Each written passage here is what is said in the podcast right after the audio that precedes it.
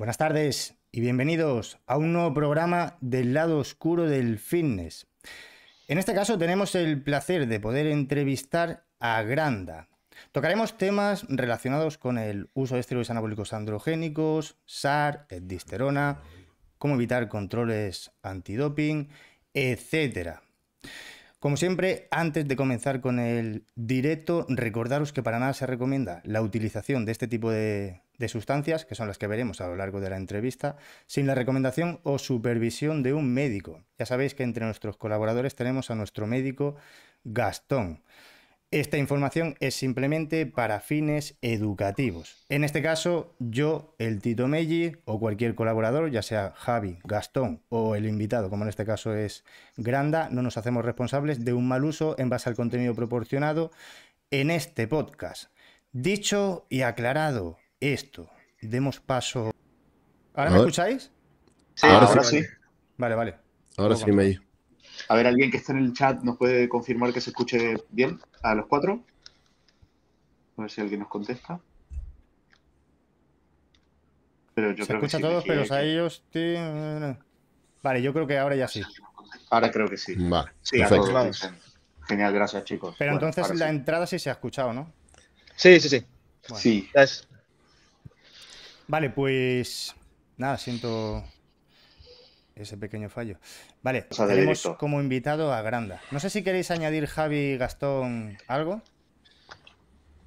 Nada, hola, que entramos, entramos sin, presentación, no te escuchábamos, May. Vale. Hola a todos, eh, bienvenidos y sobre todo, hola Granda, eh, José, ¿qué tal? Nada, muy bien, muchísimas gracias por, por invitarme hoy, la verdad es que me hace muchísima ilusión, así que es un verdadero placer tener la charla que vamos a tener hoy que seguro que es muy enriquecedora tanto para los que nos escuchan como para nosotros. Sí, seguro que sí. Vale, eh, Granda, ¿quieres, ¿quieres hacer una breve presentación para toda aquella persona que no te conozca? Vale, estupendo. Eh, pues mira, mi nombre es José Granda, yo soy un abogado y farmacéutico em, y competidor de powerlifting, así como preparador de varios competidores. Estudié Derecho como primera carrera junto a Derecho y ADE, acabé, hice el máster de abogacía y estuve ejerciendo como como abogado dentro del sector, del sector público, sectores regulados, algunos de estos temas eran de farmacia, y vi que era un, un, nicho que me llamaba mucho la atención, que me apetecía tener mi propia oficina de farmacia, y era un requisito insalvable el tener el título de farmacia para poder montar una en España. Así que me sentí competente intelectualmente como para decir, venga, voy a estudiar la carrera de farmacia. Y la vez que hacerlo me, me cambió la vida y mis, y mis gustos. Supe relacionar mucho de lo que estudiaba con el deporte que me gustaba, que es el powerlifting y he creado a raíz de esto, aparte del, título de farmacia y ahora ser farmacéutico, un perfil de Instagram donde aviso sobre el, daño que puede producir el uso de sustancias dopantes, así como del mejor uso posible que se puede dar.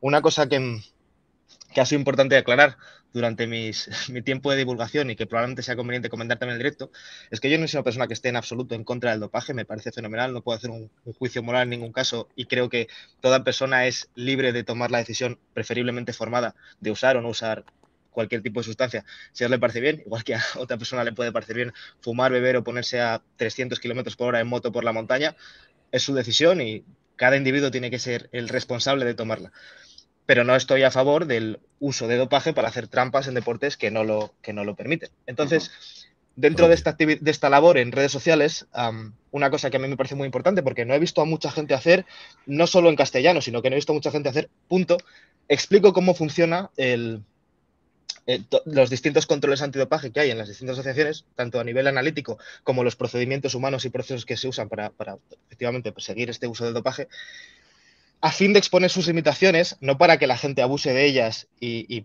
pueda hacer más trampas, sino para que tanto los atletas que participamos como los responsables, los responsables sean conscientes de dónde falla el sistema y qué, podamos mejorar. Porque si la única excusa que tenemos para evitar que la gente haga trampa es ojalá sean lo suficientemente ignorantes como para que no abusen del sistema, me parece un argumento muy pobre. Entonces, creo que hay que aportar el mayor conocimiento posible a todo el mundo y que todo el mundo con suficientes herramientas intelectuales podamos tomar buenas decisiones y hacer mejores sistemas antidopaje. Esa es mi presentación. Clarísimo, Más claro, imposible. Vale, Granda, mi pregunta va relacionada un poco con el tipo de ayudas ergogénicas que se suele utilizar en diferentes deportes para aumentar el, rendimiento, ya sean SAR, esteroides anabólicos androgénicos, etcétera. ¿Qué sustancias dirías que son las más utilizadas en powerlifting? Pues lo primero que habría que matizar es que el cuerpo humano es, el mismo para un culturista, para un powerlifter, para un alterófilo para un competidor de MMA. Al final tenemos los mismos eh, receptores que van a ser diana de los fármacos que usamos, diana de los fármacos que usemos, las mismas enzimas que van a ser las dianas de los fármacos que usemos. Entonces, se podría decir que sí usa lo mismo. Lo que va a cambiar es, primero, los objetivos y segundo, los, protocolos con los que se van a utilizar esas, estas sustancias, siempre que haya uno racionalmente diseñado para conseguir estos objetivos, que a veces eso falta y es muy necesario, que utilicemos para llegar al, a lo buscado. Em, por ejemplo, muchas de las cosas que se usarían en, culturismo, en powerlifting no, no tendrían ningún sentido, porque normalmente nosotros, primero, no hacemos definiciones extremas, estamos limitados a una categoría de peso, así que no es una cuestión de meter toda la masa muscular que, puedas, o no es únicamente eso. Y que luego es un, es un, deporte que requiere, requiere práctica y requiere de perfeccionar una, una habilidad técnica, no es solo un ponte grande y fuerte, que desde luego es indispensable y que nadie piense que se puede hacer powerlifting siendo un flojo o un gordo y ya está, hay que, hay que practicar una habilidad. Y, y, que luego tienes limitaciones fisiológicas, no es, mm, no es cuestión de voy a meter más músculo, entonces como tengo, tengo más fuerza, podré levantar lo que sea, sino que hay partes de tu, de tu organismo que no se, van a ver, no se van a ver reforzadas o incluso se van a ver perjudicadas por el abuso de estas sustancias. Y bueno, y se hace presente que más no siempre es mejor, que es una cosa que muchas veces sospechamos, pero eh, cuesta que la gente llegue a la práctica. Vale, y si tuviese que hacer una selección de tres sustancias más utilizadas desde tu punto de vista en powerlifting, ¿cuál crees que sería? Vale, pues, pues lo primero es em, esteroides anabólicos androgénicos. Te meto aquí en la categoría eh, los ARMS, porque obviamente más, más masa muscular va a, ser, va a ser mejor. Entonces, todo lo que mejore tu capacidad de recuperación, tu capacidad de entrenar más, de perfeccionar esta habilidad práctica que venía comentando antes, va a ayudar.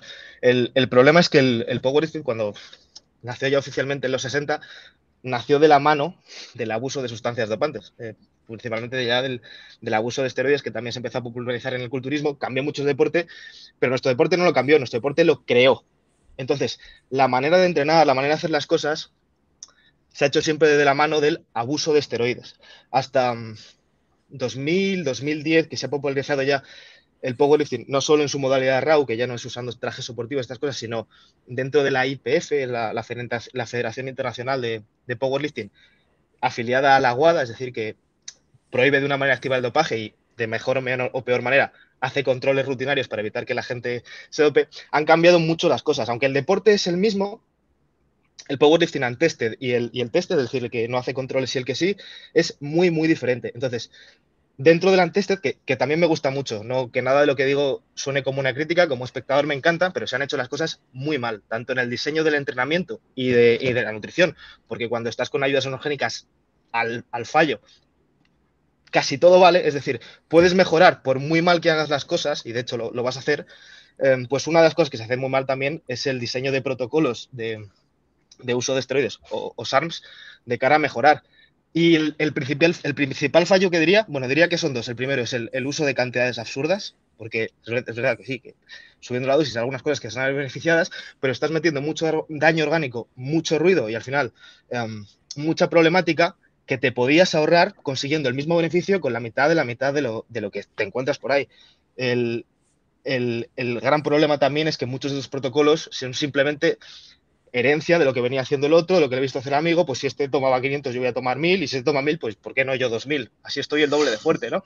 Entonces, el problema es que luego el cuerpo no dice a todo que sí y el, y esto va a ser una cuestión de matices, de cantidades, de excesos. Entonces, no es basón o basov, es cuánto de on vas, qué estás usando, cuánto necesitas.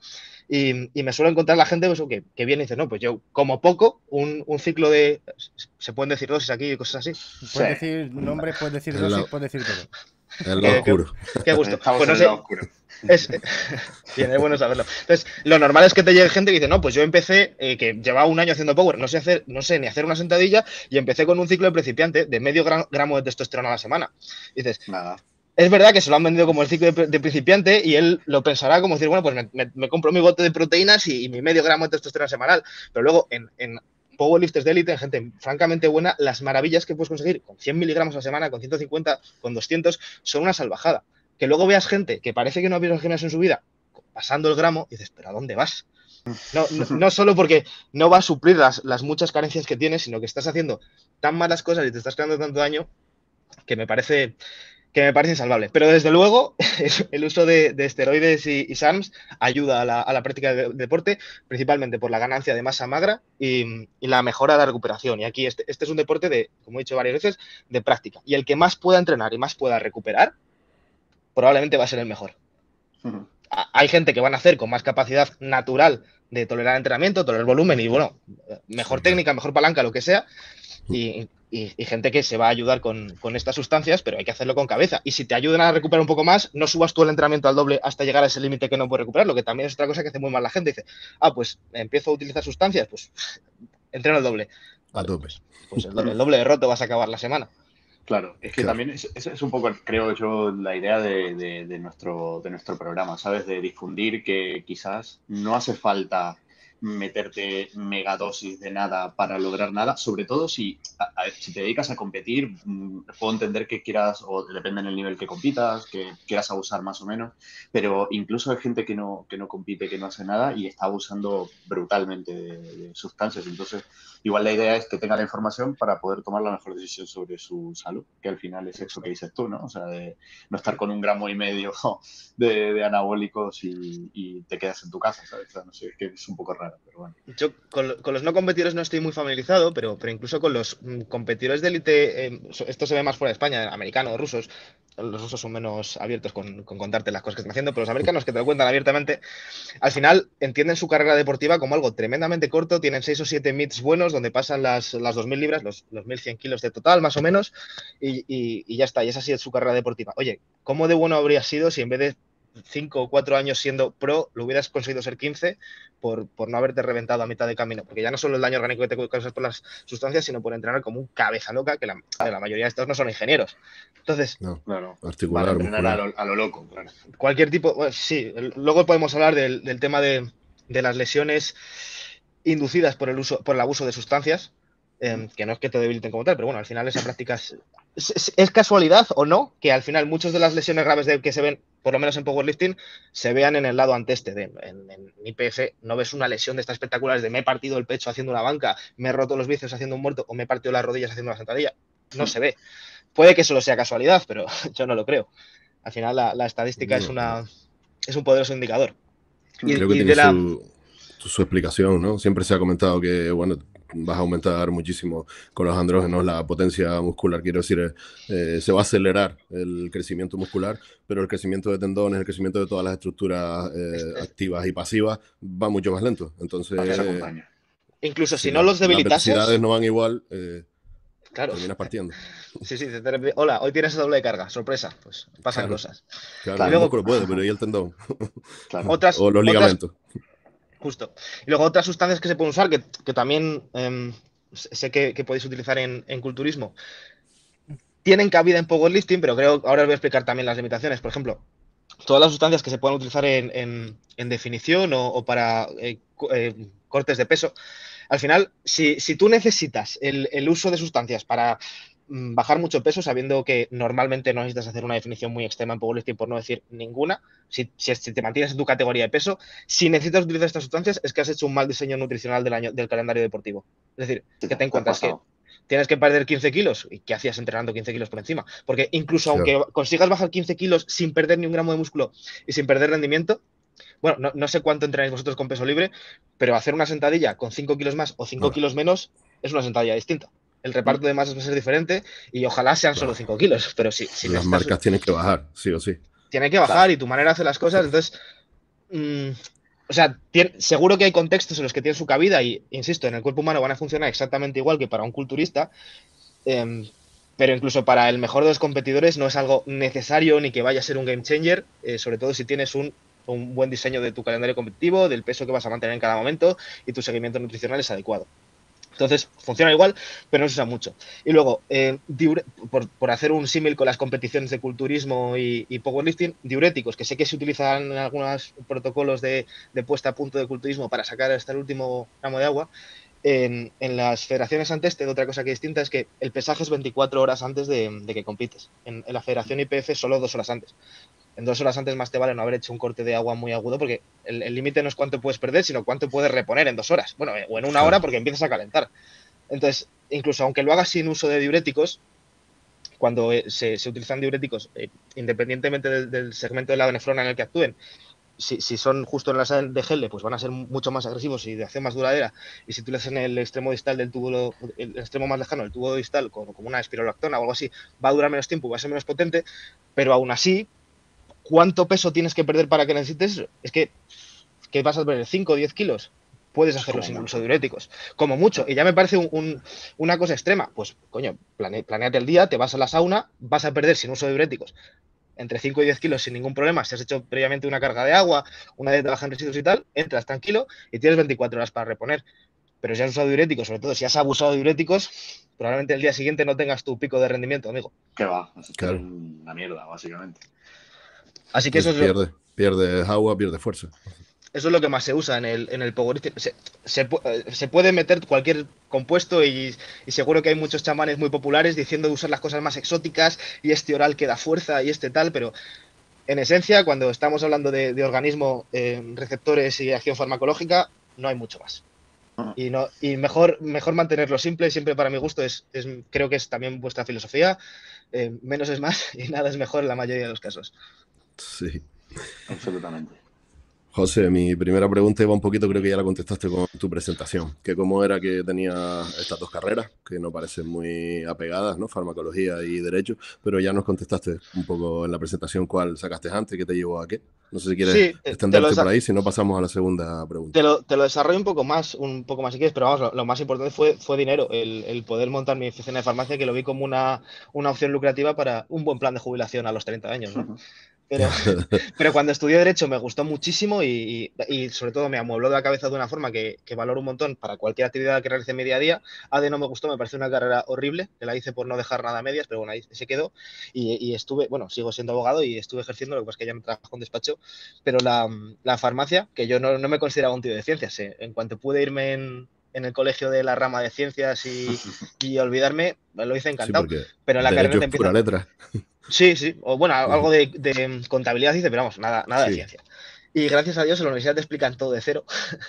y si eres un, tío aplicado y estudias, no, no, tiene, no me sentí con carencias. Y luego me encantó la carrera. La hice como, como un trámite. Era de verdad que solo tenía intención económica de poner la oficina de farmacia, pero luego me, me cambió mis prioridades y lo que me gusta en el día a día. Así que a cualquier persona que le pueda gustar esto y no se atreva a ser médico, le recomiendo que estudie farmacia.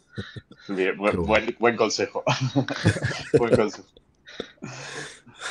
Eh, José, yo te quería preguntar, eh, sé que esto es una pregunta un poco más, igual un poco más genérica, pero bueno, ¿cuál sería tu posición respecto al debate entre natural y no natural, que algo has mencionado ya también en la presentación, y si considerarías a la ecdisterona como un suplemento legal en competiciones de atletas naturales? Pues em, la, la, respuesta que te voy a dar es, es un poco simple y echando valores fuera, pero voy a considerar como aceptable lo que la normativa de cada deporte acepten. En la mayoría de deportes que hacen, que, persiguen el dopaje, están dentro de, la WADA, de la Agencia Mundial Antidopaje, y ahí hay una lista muy, muy explícita que te pone sustancia, sustancia, bueno, familia a familia y luego sustancia sustancia, que está prohibido y que no, tanto fuera como dentro de competición. Entonces, si utilizas eso en un momento que te lo prohíben, para mí es clara la respuesta, ya estás... Eh, eh, ya no es natural. No es natural o por lo menos estás eh, incumpliendo la, normativa que nosotros los deportistas hemos, hemos acordado mm, para jugar en igualdad de condiciones. Ya digo, no es un, no es un juicio moral, simplemente es oye, eh, salimos todos de esta línea, pues a partir de aquí eso. Entonces, donde creo que se hay un poco más de debate, em, donde ya sí que cabe más interpretación, es un, bueno, y si lo consumes un tiempo y luego dejas de tomarlo, entonces vuelves a ser natural, eso es una, o es como la virginidad, que una vez lo pierdes ya lo has perdido para siempre.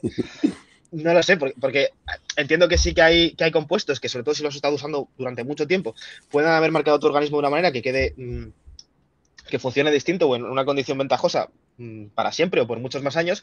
Y otra cosa que es otros, otras, otros compuestos que sea una cosa más puntual. Por ejemplo, utilizas clenbuterol esta preparación. ¿Dentro de tres años te está dando alguna ventaja? Teoría no, claro. No, pero, bueno, entonces ahí a lo que. claro. Entonces, de todas maneras, si imagínate que utilizas una sustancia ahora y te haces competidor dentro de tres años, en ese momento ya dices, bueno, pues cumplo esta normativa. Es, ahí sí que ahí entramos en un terreno de grises donde no es tan fácil decir, em, oye, estas son las normas, o la estás cumpliendo o la estás cumpliendo. Yo ahí sí me, me posiciono en un punto más extremista y digo, bueno, pues si quieres utilizar em, sustancias para mejorar el rendimiento, adelante. En powerlifting tenemos la suerte, y lo digo así, de que la mayoría de federaciones lo permiten, o tienes ahí competencia para todos. Si es lo que te gusta, vete a por ello, no estés ahí en tierra de nadie de un día a este o otro cambio. Ahí, ahí creo que hay que ser un poquito más tajantes y decir, oye, en este, en este, en este campo de, de antidoping vamos a ser muy estrictos, todo lo que los sistemas nos lo permiten, y en este otro eh, lo que quieras, mucho, poco o nada, pero, pero no estés pasando de un sitio a otro. Creo que eso sí que es lo problemático. Hmm. Vale. Y luego, la, ecdisterona eh, nunca ha sido considerada dopaje. Entonces, eh, tómatela hasta, como digo yo, hasta que te dé el bolsillo. O sea, si, si, te, da.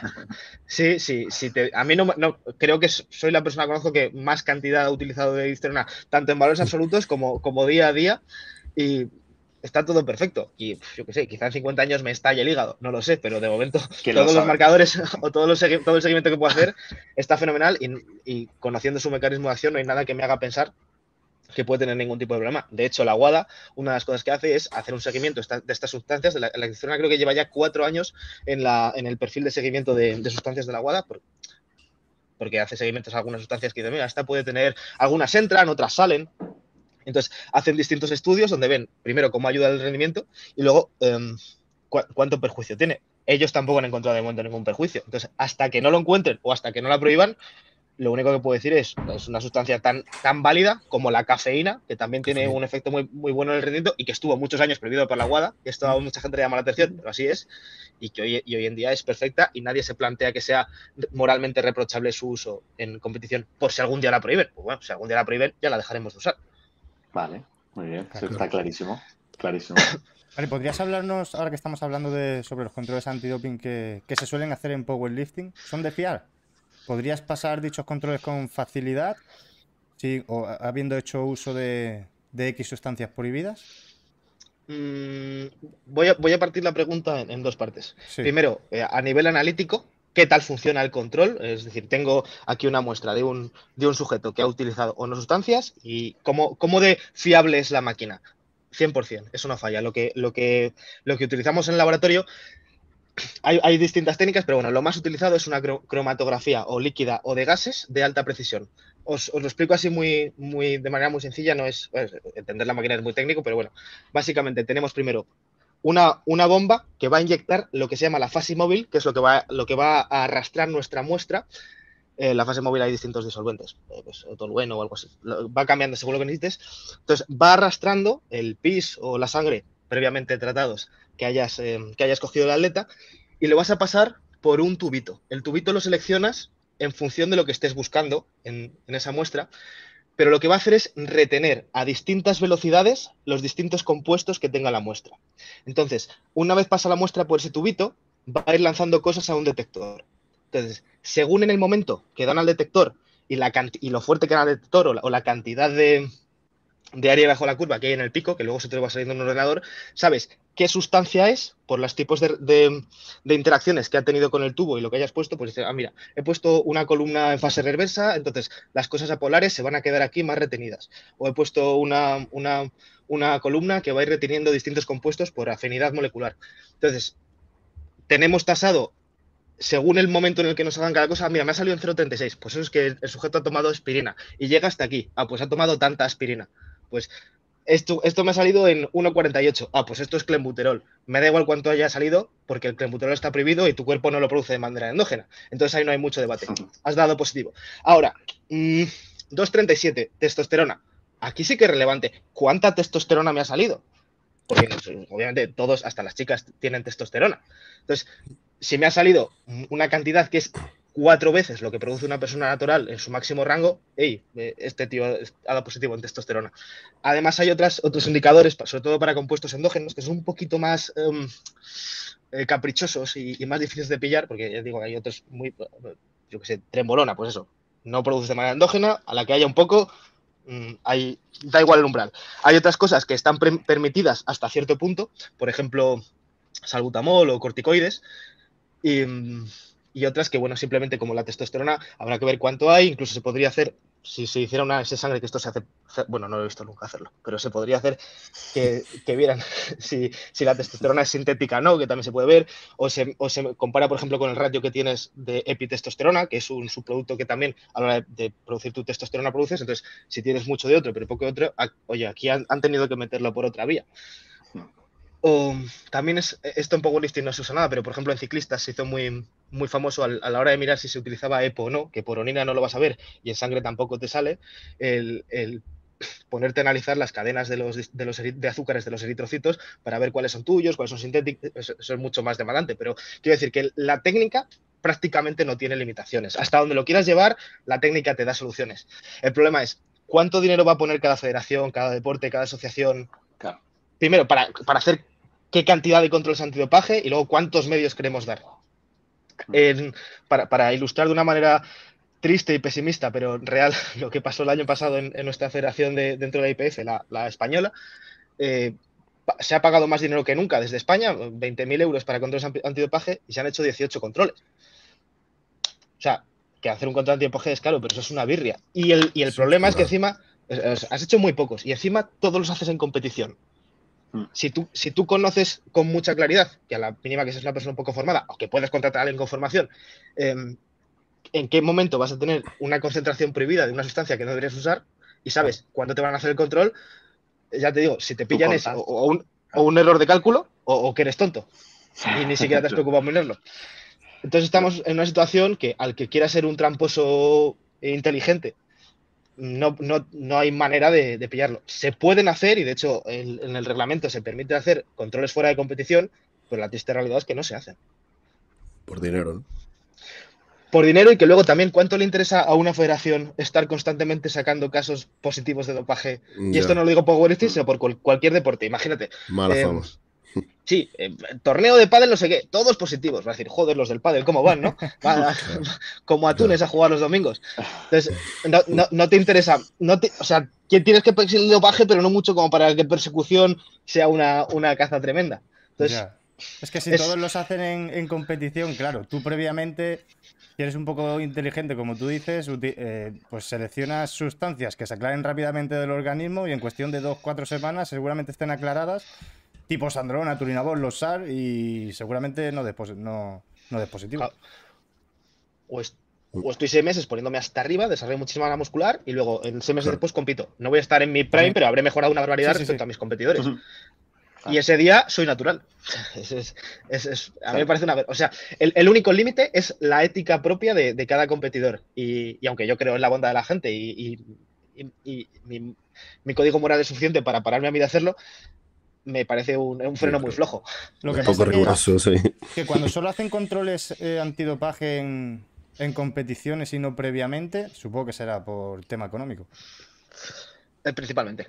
Claro, ya, es que además eh, el, el, año pasado, aunque antes tampoco era una, una situación mucho mejor, la, la, WADA obligó a muchos deportes, entre ellos el powerlifting, a todo tener que contratarlo con sus laboratorios. Entonces ahora, la, antes la, nuestra federación trabajaba con la EPSAT, que era, un era buena y barata, barata en comparación, y ahora hay que trabajar con un laboratorio de Canadá. Entonces, para trabajar con el laboratorio de Canadá, este año han tenido que venir cada vez a cada competición dos médicos italianos a recoger PIS que luego se tienen que ir a, a, a Canadá a hacer. O sea, el mismo procedimiento lo encareces mucho. Y si ya era caro antes o, o, era pff, insuficiente en resultados, yo entiendo que IPF y WADA lo queréis hacer con vuestra mejor intención, pero vamos a mirar los resultados.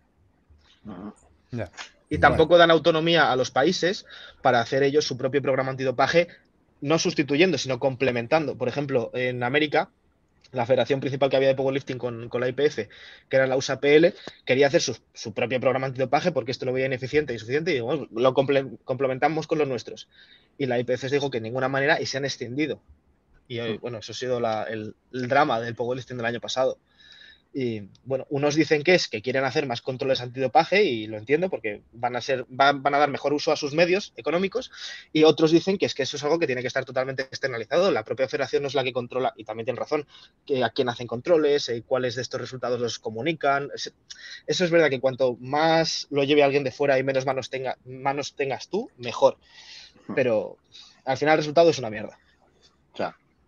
Mira, si, si, me permiten los chicos, me, voy a saltar un poco el orden y justo tenía una pregunta un poquito más adelante que venía en relación a esto, que es qué, qué opinas, que supongo que coincidiremos aquí, con el uso del polígrafo en, en, ciertos eventos, sobre todo ahora de culturismo, pero también creo que, bueno, juraría que en Power también se usa, no, no estoy seguro.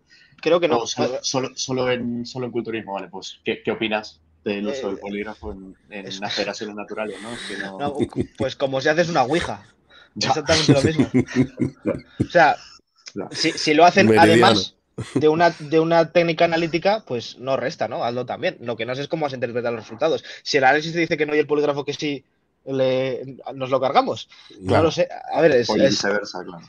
Creo que, que, son, son manifiestas sus, em, las limitaciones del polígrafo. Al final lo que midas es tu, tus cambios fisiológicos que se presume que la mayoría de la gente tiene a la hora de mentir. Habrá gente que no los tenga al mentir y gente que al mentir, a que sin mentir también los tenga, porque hostia, me están haciendo la prueba, como cuando el síndrome de la bata blanca, ¿no? Que te hacen, te toma la tensión y como está el médico de ti, nervioso. Te da Claro, dices, no, no es que tengas hipertensión, es que estás nervioso. Pues no que estás, no que estés mintiendo, es que estás nervioso por, por hacer la prueba, aunque no vayas a mentir. A mí me pasa con la policía. Siempre que me para el coche, yo estoy temblando y digo, pero si no he hecho nada ilegal en mi vida, porque, porque estoy nervioso.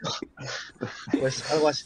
Entonces, no la usa, o sea, me parece una tontería usarla, un gasto de tiempo y dinero, pero bueno, si la quieren usar como complemento, yo no la usaría en mi federación, es lo más claro que puedo decir. Que ahí Igual, también gastas un recurso ¿no? que no tiene mucho sentido, la verdad. Sí, gástate ese dinero en hacer otro control antidoping a un atleta más, que va a merecer la pena. Pues sí, además el que se cree sus propias mentiras, ese, pasa perfecto. y además, yo creo que, la gente que está acostumbrada a mentir mucho no va a tener ningún problema. Lo vamos a tener nosotros. Exacto, exactamente. Mira, yo, José, cambio mi pregunta también para tirarte un poco de la lengua de lo que comentaste antes. Eh, estabas, estabas hablando de la glisterona, que nunca ha sido ilegal en ninguna federación ni ha estado controlada. Y dijiste que tú mismo eres el atleta que más conoces que haya usado cantidad de disterona. Acláranos un poquito cuáles, cuáles son las dosis habituales de disterona para el público y qué has llegado a usar tú. Aquí en España, que, entiendo que es la mayoría del público que tengáis en, este programa, la, dosis de referencia que se ha establecido es la que utilizó la, marca Big, eh, formulada por Carlos Mejía, que este programa, y, Adrián Díaz Rúa, que cogieron em, muy, bien hecho, no, critico este movimiento, cogieron la, referencia que tenían en, algunos estudios que se hicieron en la, Unión Soviética, las cantidades que se utilizaron con esos, ah, em, animales y luego ahí están, hay una lista de, fórmulas para convertir esos animales a dosis aplicables en humanos en distintos fármacos y suplementos. Pues ese es el protocolo normal que se suele utilizar a la hora de, de, empezar a probar posologías en los estudios fase 1 y fase 2 al, aprobar medicamentos, pues al realizar un suplemento me parece el, tremendamente diligente seguir el mismo procedimiento. Y les dio un, un resultado más o menos de, una pauta de 0,8 miligramos por, kilo de peso corporal. Esto en mi caso, bueno, peso 100 kilos, em, serían 80, 80, gramos, 80 miligramos al día. Em, yo con 80 miligramos al día nunca he visto ningún efecto positivo en la disterona. Entonces dije, entiendo cómo funciona esto y no estoy notando nada, vamos a subir la dosis. Y empecé a subir dosis, empecé a subir dosis y mi rendimiento en los últimos dos años, eh, no soy el mejor atleta de la EP, pero sin haber hecho ningún estudio previo, me atrevo, a decir, que por lo menos estoy entre el top 5 de los que más han mejorado los últimos dos años, sin ninguna duda. Y entonces empecé a subir, es verdad que he tenido buenos entrados y todo lo demás lo hago, lo hago perfecto, pero yo la disterona lo noto una barbaridad en cuanto a recuperación. Entonces, empecé con 150, subí a 300, 400, 500 y he llegado a estar con 900 miligramos al día. Y yo creo que ese límite me lo he puesto por no estar con el gramo, pero vamos. De los 80 miligramos recomendados a 900. Ah, sí, sí. Eh, 10 veces la dosis o más. Más, más, de 10 veces. Con, la, con, mis atletas siempre recomiendo entre 150 y 300 porque aquí el canario de la mina soy yo y si a alguien le pasa con la esterona, que sea, que sea a mí antes pero es decir que como he explicado antes lo hago de una manera muy, muy formada y no, no soy un... Pues tengo mucho apego a, a, mi vida, ¿no? Como, no como decía Alfredo. Yo, quiero morirme con 100 años. Entonces, eh, no, haría, no haría nada que, que, creyese firmemente que va en contra de mi salud, por mucho rendimiento que me diera. Sí, sí, haces controles y todo, ¿no? Habías dicho. Sí, sí, justo. Ah, sí, sí, justo. Eh, de antes también. Entonces, con los atletas la mínima dosis con la que he visto efecto de, oye, merece la pena usarla, es con 150 miligramos. Seas una chica de 52 kilos o, eso, una atleta de 100. Em, a partir de 150. Y más es mejor. El límite de verdad que es el bolsillo. Porque un problema que hay en España es que es la que es buena, que por ejemplo la de Big es, fantástica, es absurdamente cara. el dineral que te tienes que dejar para estar tomando, ya no, pues ya no 900, sino para 300, 300 miligramos al día, hombre, sé que hay gente que lo, lo, daría, lo da todo por mejorar, pero dejarte 100 euros al mes solo en este suplemento, ya es que es más que el gimnasio, más que el preparador, más que, yo qué sé, a mí me parece absurdo, que ayuda mucho y, bueno, ayuda modestamente. Si lo estamos comparando con otras de las sustancias con las que se habla en este podcast, pues es una, es una basura, son lacasitos. Pero como, como único suplemento que utilizo yo junto a la cafeína, vamos, es la leche. Y, también hago mucho control conmigo mismo. Ojalá lo pudiera hacer con doble ciego para no saber cuándo estoy tomándolo y cuándo no, pero, pero no puedo. Eh, cuando, cuando hago en, powerlifting, por lo menos en el powerlifting esto más, más moderno y científico, tenemos todo absolutamente medido. Cuántas series haces de cada cosa a la semana, cuánto recuperas, cómo progresas. Es decir, no hay, no hay nada al azar. Entonces, en igualdad de condiciones, el, el tomar edisterona me hace eh, recuperar mucho más que cuando no tomo. Cuando no tomo enseguida me están doliendo. Dolor articular no mucho, pero los músculos noto que tolero menos cantidad de trabajo. Y en este deporte, hacer un poquito más de trabajo que tu rival te pone en una mejor situación. Así que es un suplemento maravilloso. Perfecto. Para nuestra audiencia, que quede claro que hablamos de disterona, no lo hagan con otro tipo de sustancias, ¿vale? ese salto, ese salto de miligramos. Claro, claro, eso no, lo haría. Y, también he de decir que cuando estaba con 900 no mejoraba tres veces más que cuando estaba con 300. Sí, es lineal. se queda ahí. Claro, probablemente, o sea, entre 150 y 300. No es lineal, pero.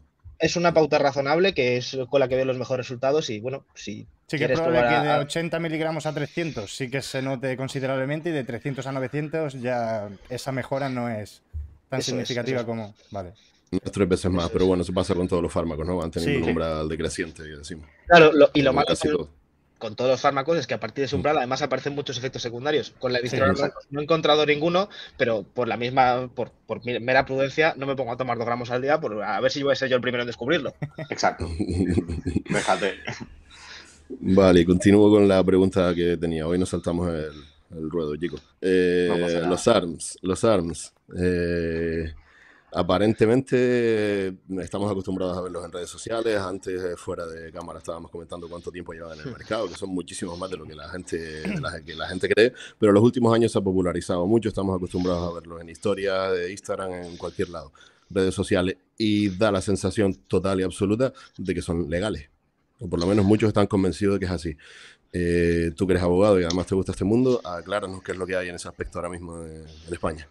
Nada, nada de lo que voy a decir es un, juicio moral o una amenaza a ninguna de las personas que se puedan ver representadas en estas, en, estas conductas tipificadas por el Código Penal que voy a comentar, pero, eh, pero decir que la dispensación, el tráfico, la tenencia no autorizada, la fabricación, eh, el empaquetamiento, la publicidad de medicamentos medicamentos en investigación o cualquier sustancia que la ley del medicamento, entre ellos los AMS, pueda considerar un medicamento, es absolutamente ilegal y se está cometiendo un delito. Entonces, yo no, no entiendo cómo ha, encajado tan bien en, la, cultura fitness en española en los últimos años la, canallada esta de, hombre, no, ¿cómo, ¿cómo, no voy a poder vender, comprar, consumir, dispensar, publicitar esto si es un producto, un no es un medicamento, es un medicamento en investigación. Todos, creo que es más o menos em, conocimiento común que un medicamento solo se puede dispensar en una farmacia o en una farmacia hospitalaria o un veterinario y parece que eso nadie lo cuestiona, le parece bien y además necesitas una receta solo para especialidades farmacéuticas publicitarias como aspirina C o Bisolbol, una cosa de estas, pero bueno, también solo se puede hacer la farmacia y solo puede hacer un farmacéutico. Pues no sé por qué alguien pensó en su momento que si una sustancia no había pasado los durísimos controles que tiene que pasar un medicamento para eh, garantizar su eficacia y seguridad, entonces la regulación se volvía más laxa, que es absolutamente mentira. Pero alguien pensó eso y dijo, ah, pues entonces esto que se, que se autoriza en otros países, porque cada país, como he comentado antes, es soberano de poner las normas que le dé la gana, pero en España tenemos estas, nos guste más o menos, hay que cumplirlas. Claro, yo es que creo que aquí cogieron de referencia a Reino Unido pues la gente lo empezó, lo empezó a vender, lo empezó a anunciar, lo empezó a poner en su perfil, lo empezó, lo empezó a poner a usar, que usar en ningún caso es algo penado, igual que con los, con los esteroides, tanto su venta como, como su distribución. O otro medicamento es, es, ilegal y como te pillen tienes un problema, pero el utilizarlos no, está perseguido de ninguna manera por el ordenamiento jurídico español. Pues los, los SARMs todas las actividades que estamos viendo día a día, o ahora un poquito menos por ya no hay, ya no hay acontecimientos, ahora, no, pues claro, la gente decía, no, es que y esto, me, me, dolía a título personal, no, a ver, me, ponían en los comentarios, porque alguna vez un reel sobre esto, ah, ¿qué pasa? ¿Que eres tú mucho más listos que los abogados de, tal marca? Y yo, bueno, a ver, yo, también soy abogado, pero cuando se está cometiendo una ilegalidad, no me puedes decir, oye, eh, eh, no, no, debe ser legal porque la gente lo está haciendo. Ah, pues no, tampoco se puede ir a más de 120 y yo conduzco a 200 siempre que voy por la autopista.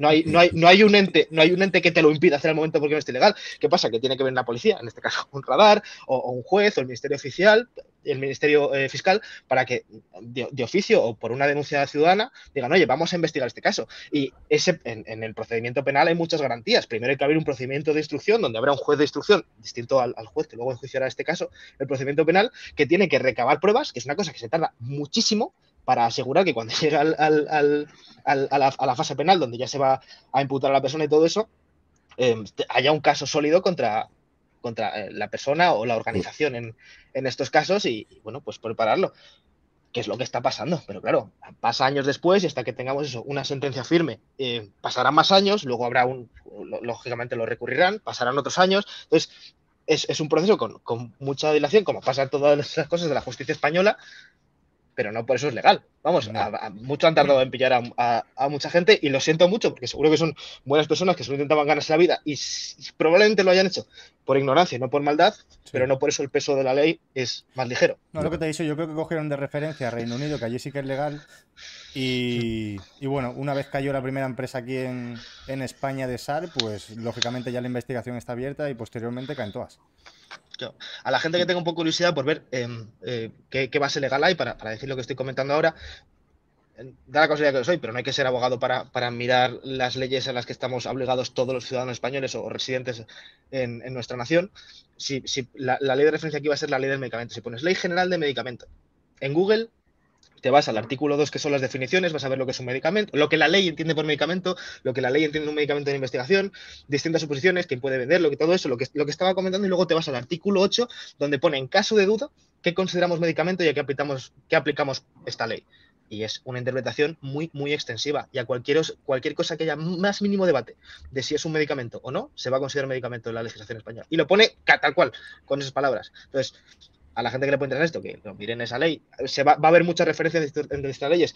Por ejemplo, cómo se cómo te puedes tú constituir como laboratorio para mm, fabricar o, hacer ensayos clínicos con medicamentos en investigación, que es una cosa que también tiene mucha utilidad y quizá por ahí se hubiera podido llevar la elaboración o incluso se podría haber defendido un poco más el caso de los ARMS, pero no, no puedes hacer tú por las pruebas una empresa como si vendieras eh, chucherías y decir, pues nada, pues medicamentos de investigación los, o los fabrico o los, o los importo y luego los, los, vendo, los publicito. Si es que en la farmacia, por ejemplo, no podemos vender, no, no podemos em, hacer publicidad de medicamentos, no se puede hacer venta online, no se puede hacer venta a domicilio, em, no, no, no, podemos cambiar esa caja, no podemos hacer descuentos. Incluso para un farmacéutico y con, y con medicamentos que han pasado controles durísimos, la legislación es absurdamente dura. He visto a, farmacéuticos imputados porque tenían em, grupos de compra, es decir, que entre ellos compraban laboratorios y luego por, porque eran ellos mismos los que en una furgoneta llevaban los sitios de un punto, de un punto a otro, pues proceso penal, que ni siquiera era, con maldad. O sea que la ley es súper dura. y luego veo a gente, eso que con, los SANS, que, si código de descuento no sé qué, no sé cuántos, y mira, me lo tomo en la mañana con el, con el agua y, limón. Pues yo, a, veces a mí se me caían los ojos cuando lo veía esto en Instagram y, supongo que lo seguiré viendo un poco más. La, única manera que veo. Seguirá pasando hasta que. Hasta seguirá pasando. La única manera que veo de, poder hacer eso es hacerlo desde otro país donde sí estén permitidos. La, globalización es lo que tiene. Claro. Bueno, y ahí también habrá que regular, supongo, ¿no? Porque tú compras algo de fuera, pero viene aquí que pasa la frontera que tendría que tal, ¿no? O sea, hay, bueno, hay un vacío legal, supongo. yo creo que tú como, como comprador poco te van a hacer. No, no, pero usuario, como usuario no, vas a tener una multa, una multa, una sanción administrativa que es una multa económica, como mucho, como muchísimo. Eh, como, como, es pasa lo mismo que si compras eh, ropa falsa. Le sale cuenta a la, empresa. Y, y, te pillan, pues lo que van a hacer es destruir esos productos y a ti ponen una multa que será una, tontería. O en todo caso, es, solo es dinero, no vas a la cárcel, no pasa nada. Pero, mm, pero cada cuántos paquetes te paran. Yo compro mucho fuera, fuera todo legal, y me han parado alguna vez un paquete que era muy grande o no sé qué cosa por ver si el valor era el mismo. Pero es mm. una cuestión de, probabilidades. Sí, pasa como el DHA. Hay veces que te llega, la gran mayoría te llega y alguna se te queda en aduanas. Mm. Claro, por ejemplo, en Andorra, que, tiene también tiene, una normativa distinta, el, la DEA no necesita, no necesita receta. No, y tú lo puedes comprar en farmacia, yo la compré en Andorra. Y está, y está permitida la venta online. Bueno, pero está permitida, ahí está la venta online. Y esto es una cosa que no tiene nada que ver con el lado oscuro de fitness, pero como curiosidad os la comento. Eh, en, distintos países de la Unión Europea, está, en algunos sí está permitido la venta online de medicamentos y en otros no. En España no está permitido, en Portugal está permitido, en Alemania está permitido, en, Países Bajos sí está permitido. Y yo como ciudadano europeo tengo derecho a comprar en cualquier punto de, venta europeo lo que quiera. Entonces, tengo derecho a hacer una compra online a los alemanes o o holandeses, pero no tengo derecho a, comprar a, un farmacéutico español. Y yo como farmacéutico español estoy en una en un perjuicio económico con, unos compañeros que supone que tenemos que tener la misma normativa, pero como la Unión Europea es, bueno, y sentar aquí un montón de cosas que no tienen nada que ver con este podcast, pero eh, muy tibia, le dicen, bueno, pues estados, yo doy directivas y vosotros ya vais regulando como puedas em, y dentro de unos años lo transponéis o no y ya veremos cómo queda, pero no me mojo mucho todavía hasta que la presión sea suficiente y entonces tenga que, meterme a legislar de oficio. Pero en ese tiempo se crean muchas desigualdades de libertades, derechos y, en este caso perjuicios económicos que nos tenemos que comer. De ahí, de ahí las famas que están cogiendo algunas farmacias de Andorra y demás, ¿no? En este mundillo para cosas de esas. Y, bien que hacen. Claro. Vale, José, yo te quiero hablar sobre un, post que tienes en Instagram, un reel en concreto, sobre MK677 y Butamoren. Comentas en, dicho post que se puede, o sea, que puede ser una mala idea utilizar MK677 en PCT o en personas naturales, ya que puede afectar negativamente a la producción de testosterona endógena. ¿Puedes hablarnos un poquito más sobre ello? Y ahora yo posteriormente te doy mi punto de vista. Por supuesto, y, antes de decir yo el mío, probablemente tengas razón. Pero bueno, elaboro. Eh, partiendo la base de que eh, no veo contextos deportivos en, los que la administración de MK merezca verdaderamente la pena y ya el, uso de hormona de crecimiento, que, lo veo con potenciales beneficios mejores, em, lo, cojo con pinzas. Es decir, pues, ayuda, pero ya, ya, conoces mi filosofía de que si lo puedes hacer con menos, eh, no, te, no te metas en el barro, ¿no?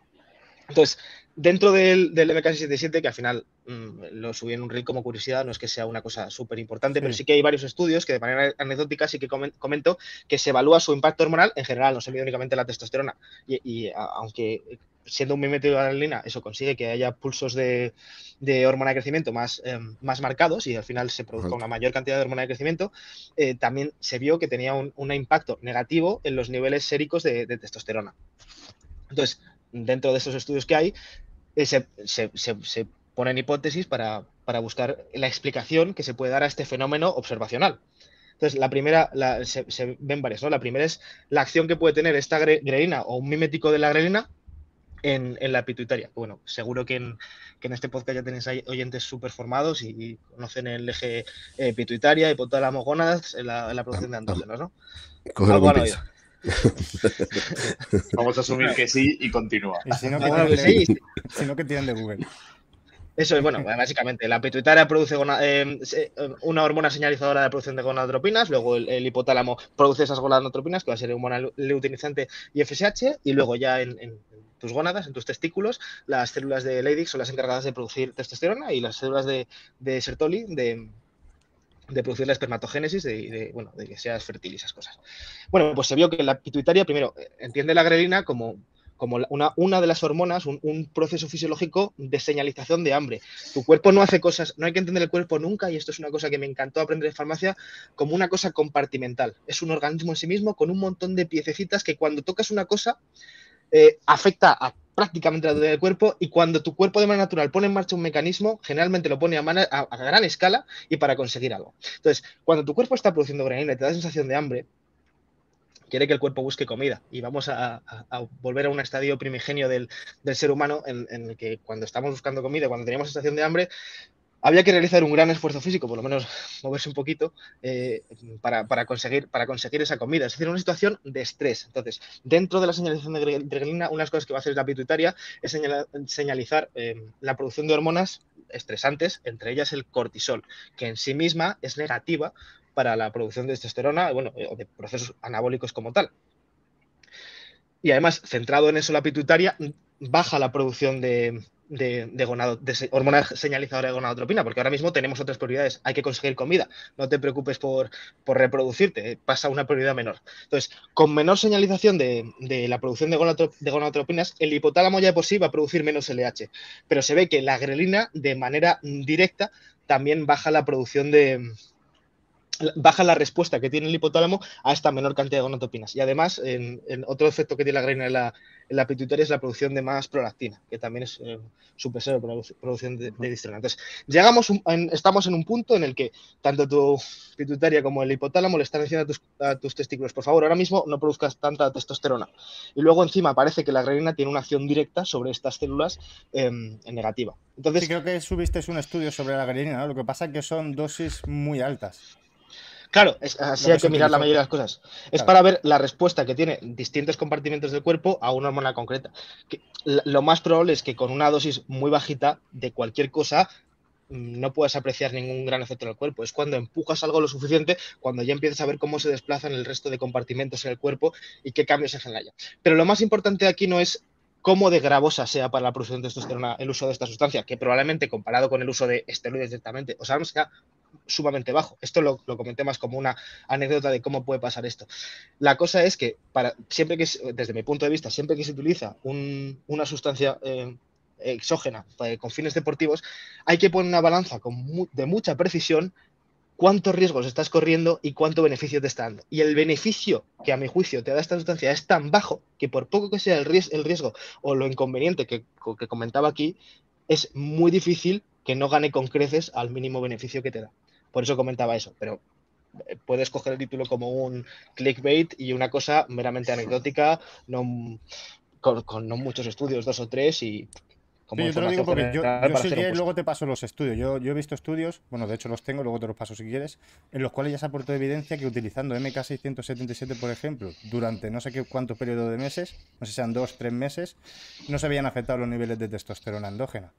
Aparte tú comentabas lo de introducirlo en un PCT y nosotros, claro, ¿qué buscamos en esa terapia de postciclo?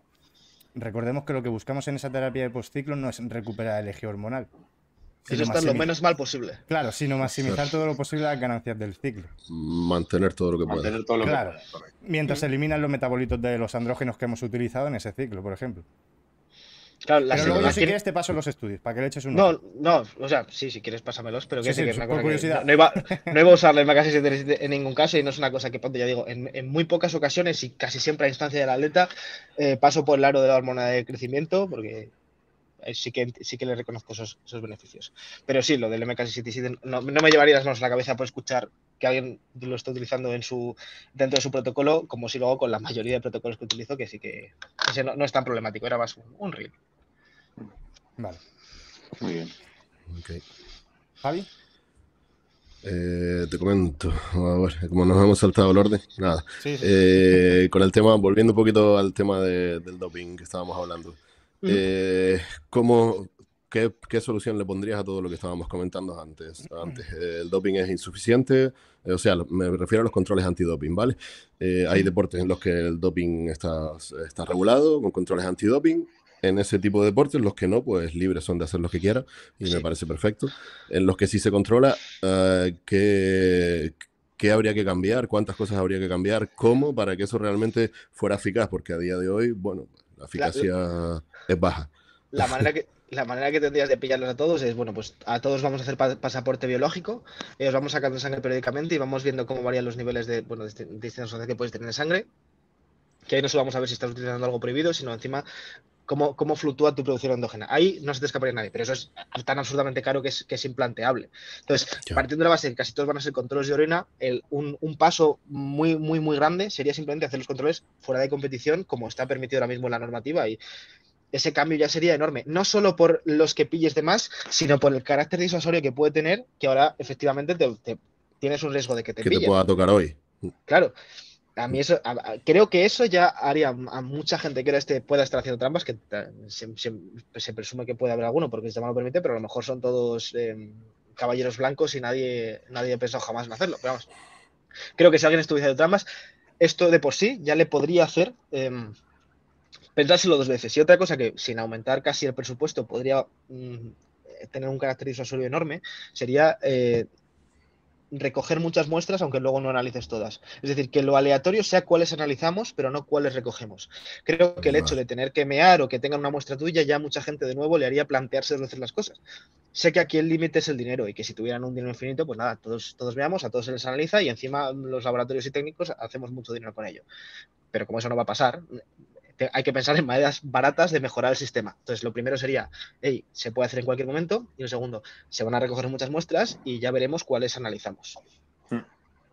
Ahí hay un enorme riesgo, como, como en todos los sistemas de antiopaje, de corrupción. Y el gran, la gran limitación de los sistemas antiopaje es, son las personas, no las máquinas, y la corrupción que hay en los medios. Y cuanta, y cuanta más gente hay interviniendo y cuanta más gente pueda tomar decisiones en el proceso, más peligroso y más susceptible de corrupción es el sistema.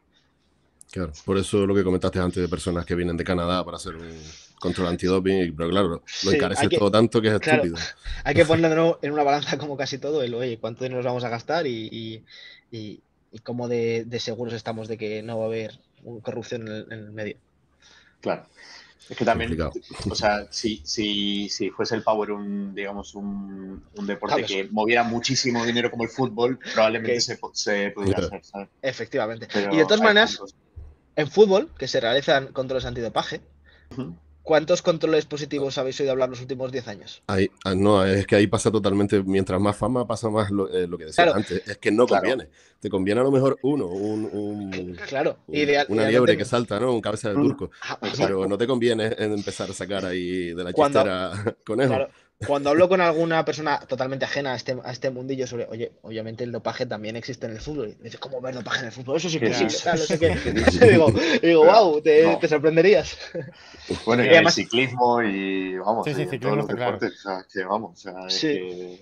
que, bueno, el CrossFit, sin ir más lejos, ¿no? Que hay como, que parece que son todos, eh, están en un manto de naturalidad y perfección. Que de cuando en cuando sale uno que tiene el mismo físico que todos los demás, que hay tías que parecen culturistas. Hombre, por favor a, ver que engañen bien, pero ahí también es que la, la organización tiene que ser la primera que quiera pillar tramposos y, a lo mejor no te interesa nada que salgan tramposos adelante. A lo mejor un chivo expiatorio para decir, oye, mira cómo lo perseguimos.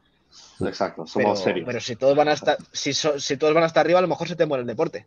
Uno que te descuadra, que que se ve venir y tal.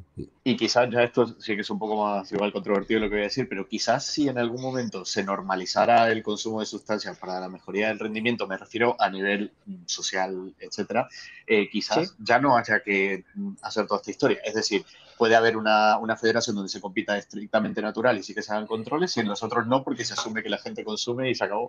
y quizás sea la solución. ¿sabes? En, el Power hay eso.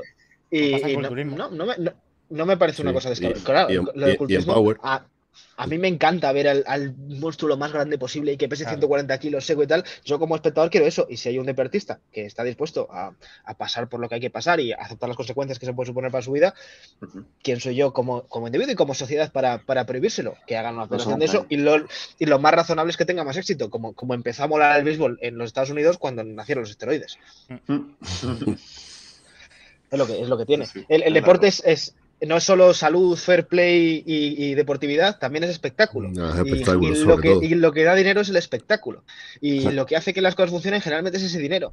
Entonces, hay que ser muy honestos porque creo que es muy hipócrita y muy fácil coger la posición monista de no, el, dopaje es muy malo y nosotros estamos en el deporte mm. por, por el buen espíritu que esto supone y tal. Digo, eh, bueno, a ver, hay que pagar las facturas a final de mes y, y, haz un planteamiento más honesto de lo que es el deporte para, cada deporte y, tal, porque el deporte tiene muchísimas cosas buenas, pero bueno, también, también que, el deporte de competición de por sí tampoco es salud. Es lo que iba a decir justamente, que, en realidad cualquier nivel competitivo de lo que quieras, y ya ni hablar olímpicos y demás, eso lo que sea. muy lesivo, muy lesivo. mira Nadal, es, que esta, esta, conversación la tengo en casi todas mis comidas y eventos familiares.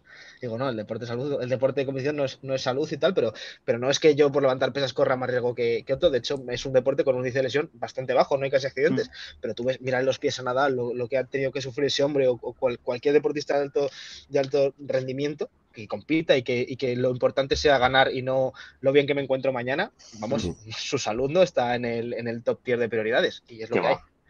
Y lo, y asumen y nosotros lo disfrutamos cuando lo vemos en la tele o en el estadio. no, me, no, me, cuentes a mí que, que, mis rodillas van a estallar, que además es mentira, pero bueno, Ya. y probablemente tus rodillas duren más que la de un futbolista, ¿sabes lo que te quiero decir? Claro, porque hacen, hacen siempre una cosa a la que están perfectamente acostumbradas, para la que me voy adaptando semana a semana y que nunca, nunca hay un movimiento que salga de pim, pim. Con mucho habrá cierto desgaste en algunos años, pero me avisará. Pero compáramelo con que te dé una patada de repente cuando estás corriendo a máxima velocidad o que te tropieces o te. Vamos. Sí, sí, cambiar de velocidad rápido y tal. Eh, eso, eso, eso en, en, deporte, en el, en, en el, en el test que comentaba en IPF, es que la, la, tasa de lesiones es muy baja y todo, casi todos son tendinitis o cosas de repetición una y otra vez. No hay mm. grandes accidentes. No, nada. Eh, yo te quería preguntar, Granda, si, bueno, comentado, comentabas antes un poco de que llevas a algunos atletas y demás, nos comentabas un poco fuera del directo. Eh, te quería preguntar si llevas competidores, sobre todo de Power, que utilicen ayudas y si cuál sería tu enfoque, bueno, que creo que esto lo ha dejado un poco claro respecto a la cantidad de fármacos, control de daños, seguimiento de salud, cómo, cómo lo enfocas un poco con tus competidores. Muy buena pregunta, además me, sirve para hacer un poco modo de resumen. Yo solo llevo competidores, eh, o, el, entrenamiento, o la nutrición, o el, uso de ayudas ergónicas dentro de las competencias que me puede dar la ley como farmacéutico, mm, asistiendo a un tratamiento que le pueda pautar un médico o que él de buena, de buena manera Yo no tengo competencia para prescribir absolutamente nada, pero sí puedo informarte en los riesgos o interacciones medicamentosas que puede tener el uso de distintos fármacos. Hasta ahí llega mi capacidad como, coach, eh, preparador, preparador de las, de las sustancias orgánicas. En, en, mi perfil de Instagram, bueno, sí que subo cosas, de, como he dicho, solo trabajo con competidores y que sí, que subo muchas cosas de, los competidores dentro de la IPF o de, culturismo cultural. Casi todo lo que yo son pogolistas, trabajo con algunos culturistas que generalmente trabajan con más gente o con un preparador de otra cosa y tal, y van delegando lo que consideran oportuno en, en mi persona. Pero nunca subo a mis historias ni hago gala de, de los atletas que públicamente utilizan esteroides o del trabajo que hago con ellos, porque creo que sí o sí, eh, y hay que ser honesto con esto, tiene un efecto llamada. Y yo, mm. yo el primero, cuando, cuando me metí un poco en este mundillo, me sentí abrumado y, tentado y, súper expuesto al, al, sobre todo si, si, los resultados son buenos, que es lo que, lo que por otro lado subiría, em, que supone el, el, uso de estas cosas, ¿no? Entonces, mm, enseguida fue, fue, muy, fue muy consciente de que estaba bien que hablase de ello sin, sin tabúes y, hiciese este papel de divulgador que comentaba antes, pero igual que diría, oye, mira cómo hemos mejorado este atleta, o, justo el miércoles me voy, a, me voy al mundial y, siempre que hacemos algo bien lo comparto con mis atletas y, vamos, con mucho orgullo, em, con, con el uso de sustancias no lo hago. Porque, porque, creo que no, que eso, que no, no procede y aunque también puede estar muy orgulloso del trabajo y todo lo demás se ha hecho muy bien, creo que el, el, mensaje que llega finalmente a, mucha gente es, eh, no es el que yo quiero dar y como no tengo la garantía de que vayan a entenderlo como quiero entenderlo, pues creo que lo mejor es no decirlo. O si ya la persona lo quiere decir en su perfil abiertamente, pues es, su perfil y su responsabilidad, pero ahí sí que soy un poquito más, em, más cerrado, diría, pero luego cuando tengo el espacio para hablar de ello ya veis que ningún tipo de, tabú ni nada así, simplemente no, no quiero promocionarlo. y, luego, y sobre todo, no lo pongo porque no lo necesito, este no es mi, trabajo principal y, enseguida en cuanto empecé con las preparaciones o, a trabajar con, con rentas me puede permitir cosas, eso como solo trabajar con competidores, que eso es un, em, pues un lujo. Y, no requiero de no requiero de promocionarlo para que siga creciendo todo lo que necesito. enseguida morí de éxito. Hmm. Entonces, estando en esa situación, me pareció que lo más aceptable era no, poner ese tipo de, contenido. Igual que tampoco hablo las publicaciones de dosis ni explico protocolos, más que, bueno, más que un conocimiento un poquito más abstracto y, riesgos sí que más explícitos. Y luego, la, manera que tengo que trabajar con ellos, eh, que, me imagino que intuiréis por lo que explicaba antes, es de utilizar la mínima cantidad que necesitas para estar progresando todo lo posible, a lo largo del tiempo todo lo que, todo lo que nos permita. Es decir, hacer 14, 20 meses con una dosis muy, muy conservadores, y os insisto en lo que he dicho antes, con 100, 200 miligramos a la semana, con un atleta que tiene la nutrición perfectamente controlada del entrenamiento y el descanso llevado al, milímetro, ¿cuántas es O sea, mutas, mutas en, en, un año y pico y tal. Pero claro, si quieres un resultado de en cuatro meses y luego me desentiendo y además luego quiero estar off de, de septiembre a junio, Hmm. pues yo entiendo que las. Yo no, no, voy a pasar, no voy a trabajar así, pero eh, entiendo la mayoría de preparaciones que veo por ahí y los resultados y los efectos secundarios que sufre mucha gente, a mí me parecen absolutamente intolerables en, mi forma de trabajar. Ya, creo que me quedé sin batería, puede ser. Se nos, ha ido eh, se te, escucha, Meji, pero se te... Eh, no, perdón, se te escucha, pero no se te ve. Sí, lo sé. Meji, por fin has pasado al lado oscuro, o sea, ahora sí, de verdad. ahora sí que estás en el lado oscuro, de verdad. es, posible, es, posible que, es posible que me haya quedado sin batería, ¿eh? Eh, vale, bueno, mientras lo resuelves, acoto un poco lo que, lo que decía Granda, que, que sí, que es, que es completamente entendible, o sea, tu posición. Yo eh, te entiendo porque también uno se ve a veces en una posición de, vulnerabilidad respecto, bueno, a exponer una vulnerabilidad de otra persona que igual no quiere, no quiere divulgar que consume ninguna sustancia ni tiene por qué. Ah, esa, es otra, eh, además, sí. Su, privacidad, su vida, cada uno hace lo que quiere, eso es lo que, por lo menos lo que fomentamos, creo, más o menos todos tenemos la, la misma línea de pensamiento en general. Y, y nada, y que luego coincidimos también, o por lo menos, bueno, creo que coincidimos todos en realidad, en, en mínima dosis. Si, si, puedes no usar nada, mucho mejor. Si ya te quieres meter a usar mínima dosis posible, de los mínimos compuestos posibles, si puede ser solo uno, todos sabemos de cuál hablamos, y, y sin más, o sea, y, y, tratar de hacerlo a lo largo del tiempo, controlando tu salud, que todo está bien, bien, que hay algo para corregir, lo corregimos, bajamos dosis o nos quitamos del medio, pero no sé, o sea, yo creo, creo en esa forma de trabajar para casi todos. Esa es mi, opinión, claro.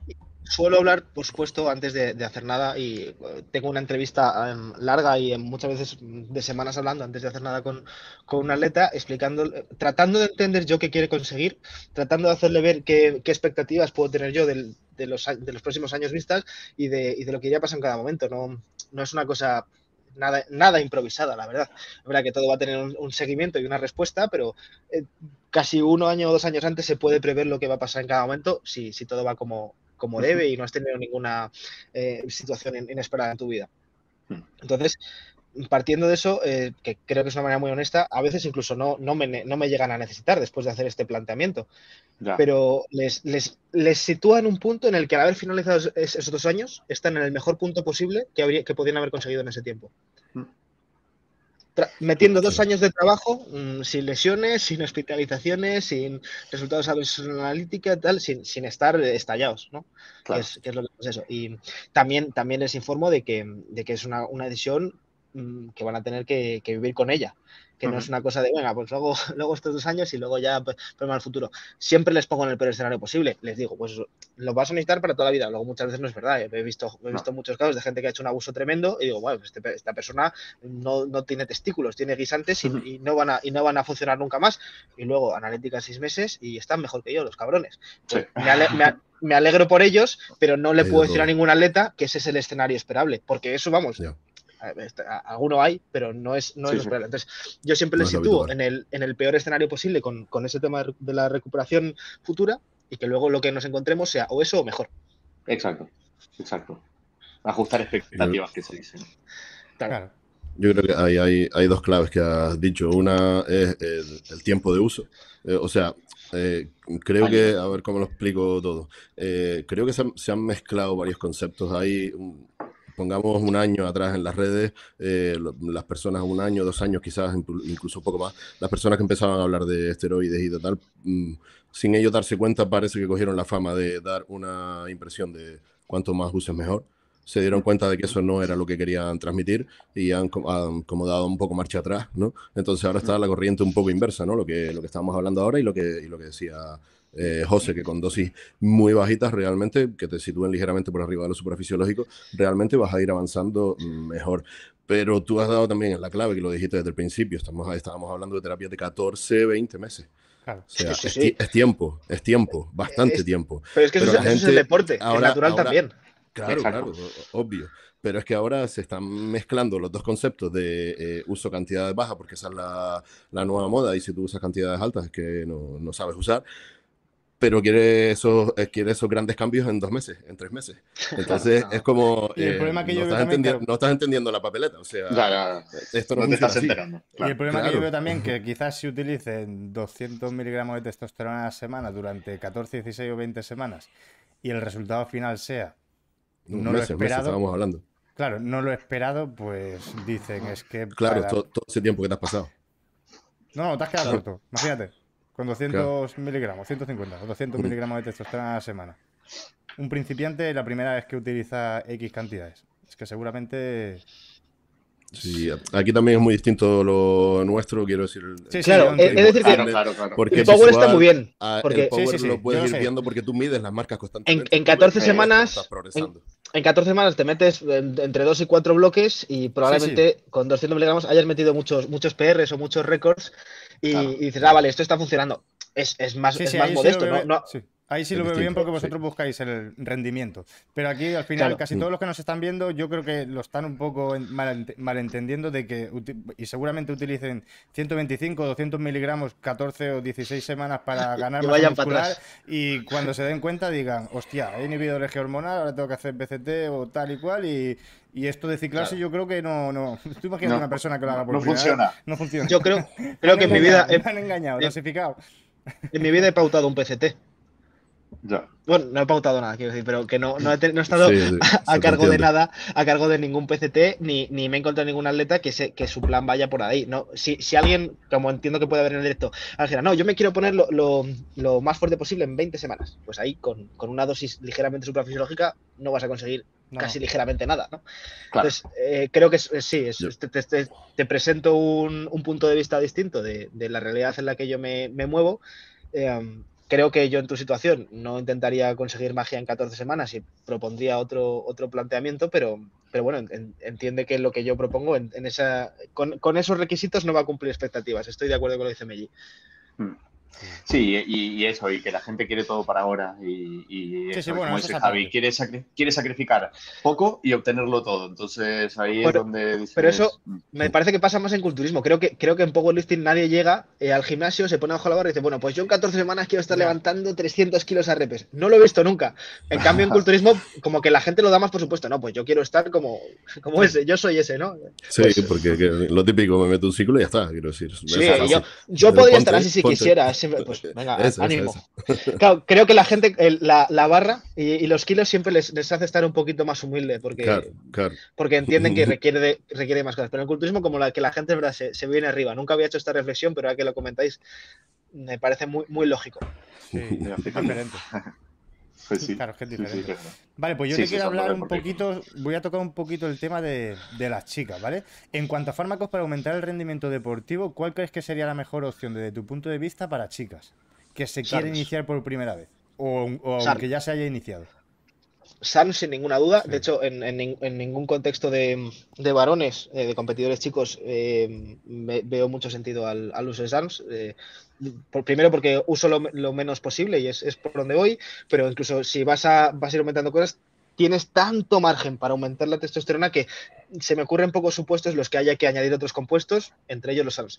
En cambio, con las chicas, el, uso de testosterona va a tener muchos efectos que no van a, a querer ser a nivel de virilización y, androgénicos, y ahí creo que los SARMs sí que son una excelente solución em, para, para las atletas femeninas además, bastante, bastante sencillo. Abogaría por los mismos principios de cuanto menos mejor, em, utiliza una dosis bajita el máximo tiempo posible y, no, y, no, y no hagas combos, no metas ruido, hazlo. Y si puedes hacer una, una, monoterapia, una monoterapia mejor, no va a haber, no hay una píldora mágica que te dé unos resultados distintos, al final simplemente. Y sobre todo, seleccionar los más, los más seguros, entre comillas. claro, sí. y Ligandrón, mejor. Más estudiado. Efectivamente, pero eso, eso para, también para, para chicos y para compuestos, lo, lo exótico aquí no es bueno cuanto, más, cuanto más estudios hayas previo, mejor. Cuanto más años de farmacovigilancia haya tenido un fármaco, mejor. Cuanto más conocido es el tratamiento de esos efectos secundarios, mejor. Es decir, aquí, no seas un conejillo, conejillo de indias, que no, por, te va a dar. Por desgracia es lo que más atrae en este mundo, tú lo mm. sabes. Sí, pero porque... Siempre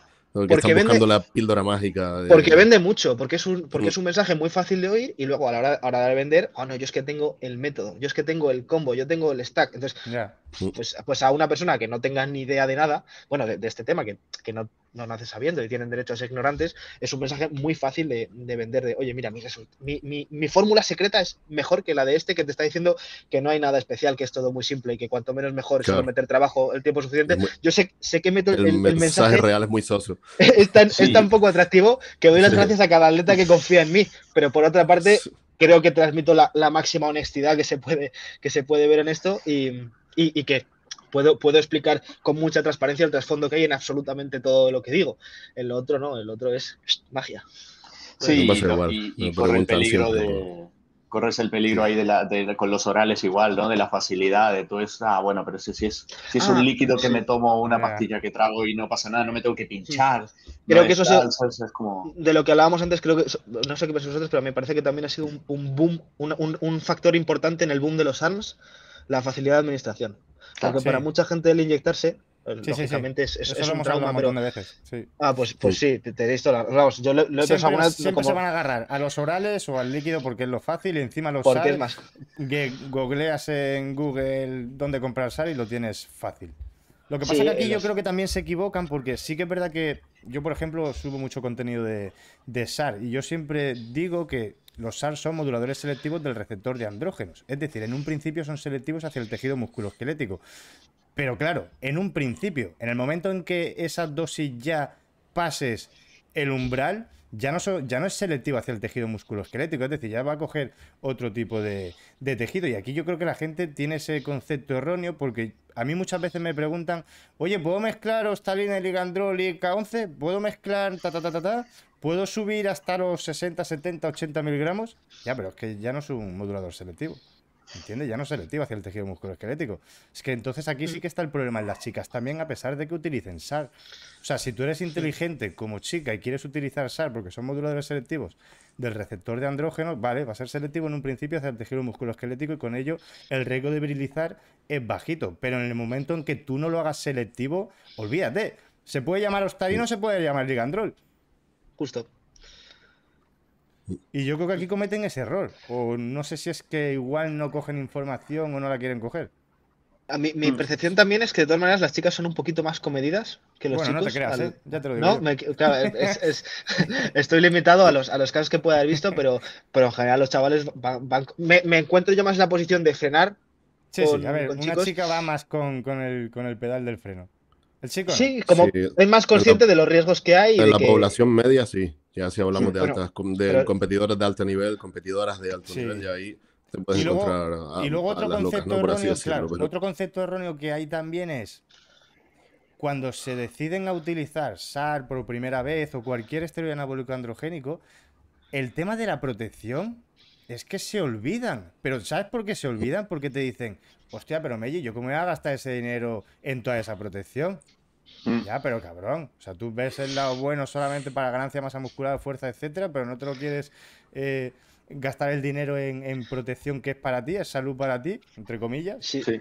siempre digo que lo, barato, doparse es muy barato. Lo carísimo es todo lo demás. Es barato, vamos, muy barato, muy barato. Si lo, lo, y si encima contratas un seguimiento externo y todo eso, ahí está. O las las analíticas, si tengas seguro Y si ya le pides analítica antes, durante y después, te dicen, joder, pero es un dineral. Hombre, ¿y dónde te pues metías entonces?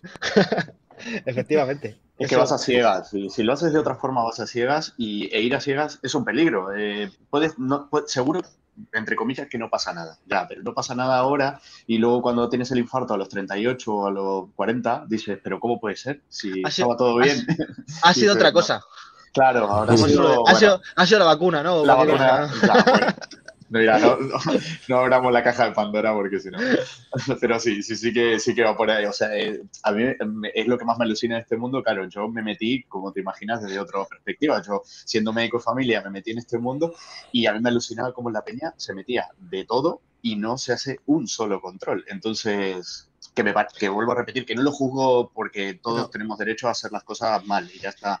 Pero, joder, o sea, es un, es un peligro. A mí me han dicho Sí, la gran mayoría hacen antes, analítica y después. Y digo, tócate los cojones. Y la de durante, que es cuando sabes tú eh, lo que está sucediendo con ese tipo de sustancias, que ahí no ocurre nada, ¿no? Te haces el ciego. A mí me dejó marcado cuando me dijeron, es que no me voy a, no voy a hacer una analítica a ver si va a salir algo mal. ah, claro, bueno, mejor no, no, Y si, y si se la, y si se la hacen durante, la máxima preocupación de todo es en cuánto da la testosterona. Coño, si la estás metiendo tú, o sea, esa, no la tienes ni que analizar. ¿Qué más te da? quítala, no ni la pongas. Ni lo pediría, ni lo pediría. Nada, claro, que no la pido directamente. Quiero ver cómo está lo, de la, lo de la fertilidad, ¿viste? El FSH es como, pues en cero, ¿cómo va a estar? el, estradiol, el estradiol también, que es el de sí, a ver, si, a ver si meto el tamoxifeno, yo, madre mía. Que sí, es complicado, complicado. Es un mundo complicado porque yo creo que, eh, o sea, yo, mi, mi, lo que pasa que también sobre esto... Perdón que te interrumpa, Gastón. Lo que pasa que también es verdad que hoy en día hay mucha más divulgación e información y están cogiendo otro concepto. Es decir, ahora sí que es verdad que seguramente mucha más gente de la que había antes sí que haga analítica antes, durante, después, tenga mm. otro tipo de protocolos ahora de hacer ciclos, otro tipo de protocolo sobre la protección durante el ciclo y sea más consciente porque lógicamente hay mucha más divulgación e información sobre esteroides anabólicos androgénicos, SAR, etcétera. Hmm. Pero aún así todavía hay alguno que hay que explicarle muy bien las cosas. Y todavía no lo entiende. Él todavía quiere irse hace años, hace 20 años atrás. Y te dice, no, es que hace 20 años atrás, le digo, ya, claro. Pero es que han pasado 20 años. Más médicos divulgando con el tema o involucrados en el tema, como tenemos aquí a Gastón, y con lo cual ya, mm, quieras o no, le hace cambiar un poco la perspectiva de, oye, aquí hay unos parámetros médicos que son también importantes. No es todo meter y disfrutar ha habido un desplazamiento de la fuente de autoridad del, culturista más fuerte de la tarima al, médico. Y eso está muy bien. sí, de, hecho ha, habido, ha habido peleas públicas, por eso ya ha visto por ahí alguna polémica, ¿no? No estoy muy metido, pero me lo puedo imaginar. No, yo, tampoco sigo mucho el, salseo este, pero, yo, sí. Yo entiendo, bueno, también lo veo en el Power con otra temática, el todo lo que sea competencia, hay gente que se lo toma fatal culturistas mm. diciéndole a médicos que están muy subiditos y tal, bueno, cosas así. ¿Qué cosas? Tampoco de salseo, pero sí, sí. sí yo creo que también, también nos tenemos que encontrar un poco en el medio, ¿no? Porque, bueno, lo que, lo que siempre he dicho, ¿no? Que en la, en la carrera de medicina, no sé, Granda, en tu caso, supongo que en farmacia, supongo que mirarán más en detenimiento, pero a, mí no, nadie me enseñó en endocrinología, pues, problemas derivados del uso de esteroides anabólicos. Nunca. ni, ni al propio endocrino. Nunca, nunca, nunca, me he llegado a ofender cuando me decían esto, porque sé que se decía es la más ignorancia, pero lo de mucha teoría y poca práctica. ¿Tú te crees que en la, en la, carrera de farmacia, la carrera de farmacia me han dado una base espectacular para que yo pueda estudiar todo lo que quiera y lo entienda y, florezca, y florezca? Pero a mí no me venían a decir, mira, esto, esto es testosterona, ¿no? No, no funciona así, ¿no? Eh, entonces, vamos, práctica toda, toda la que quieras y, si tuviera más años, más práctica, pero hmm. no, no, no, hay, no hay médicos que no tengan ni idea de, este mundillo hablando de ello. Esa, es la realidad, o no, no mucho públicamente la gente que está metida en esto es porque mm, hemos mamado mucho esto de todos lados y porque luego además en la, bueno, en, la, en, la, práctica clínica, la de casos que ves y la de conocimiento y, cambio de paradigma y, cosas que yo creía, joder, pues he estudiado que todo esto es de una manera, pero me encuentro me encuentro con situaciones que digo, por ejemplo, lo que comentabas antes, yo lo, que se progresa con dosis de, menos de 200 miligramos, yo decía, pero mm. si, si, no si no estamos superando la carga anabólica que utilizaba este chico antes con el otro preparador, si estamos casi cinco veces menos, ¿cómo está progresando? Pues progresa mucho porque el resto de cosas se están haciendo muy bien ahora. Entonces, hay, un montón de, sorpresas positivas que me he llevado y que no había visto en, estos. como dice, tú, tú eso solo es que solo lo miras en los papers. Yo los papers, rara vez miro un paper. Miro un paper, pero miro para mirar algo o, alguna comparativa entre, algún suplemento y fármaco, por ejemplo, o, algún estudio muy concreto, pero que me, que me dicen, eh, por ejemplo, no, es que se manda el saltar porque lo he visto en un paper, no sé qué. A ver, yo si llamado el saltar es porque entiendo perfectamente cómo, cómo se produce. Toda, la lógica del mundo. La acción farmacológica que tiene el, el, el, fármaco que estoy el profármaco que estoy metiendo en el fármaco, cómo se quitan los, em, con las quinasas los grupos fosfatos, cómo entra la angiotensina 1, cómo hace una hidrólisis para sacar los péptidos y que no llega a producirse la angiotensina 2, cómo entra el como, como el ¿Qué dices? Yo eso no lo he visto en un paper, yo solo he estudiado en la carrera, entiendo lo que es una diana, entiendo cómo, cómo, se dan los, mecanismos farmacodinámicos, es que me, ofende que me digas que lo he mirado en un paper. Claro, o, que lo, he aprendido ayer. O sea, conozco todo el trasfondo. Entonces ahí se pueden llegar a conclusiones o tiene sentido abordar en un paper distintos, distintos abordajes em, farmacológicos que se puede hacer para tratar una patología o una situación, pero si sabes lo de antes, si solo miras el paper, pues estás viendo información vacía. Y si, y si solo tienes experiencia y no tienes ni paper ni bagaje, estás haciendo el tonto. Exacto. Estás, haciendo el, temerario. Hay que hacer algo en el medio, ¿no? O sea, hay que encontrarse en el medio, entre el conocimiento y la práctica. Hay que tener todo. O sea, no, no, no, no, elijas. O tienes todo o eres, eres, un incompetente. o, al lado de otro que sí lo tenga todo. Estamos 100% de acuerdo. Sí. sí. Creo que faltan poner preguntas, ¿no? Pero ¿queréis que vayamos a las preguntas de, del chat? Le digo, le digo una todavía, si quieres, Meyer. Sí, dale. Eh, hace como unos seis meses tienes un reel, me parece que es una entrada, eh, José, en la que advertías un poco de, desde el punto de vista farmacológico que se iban agotando los medicamentos o que había falta de existencia de los medicamentos que llamamos GLP-1, los agonistas de... Eh, se me fue ahora. Eh, miméticos de las incretinas. Sí, incretina. Bueno.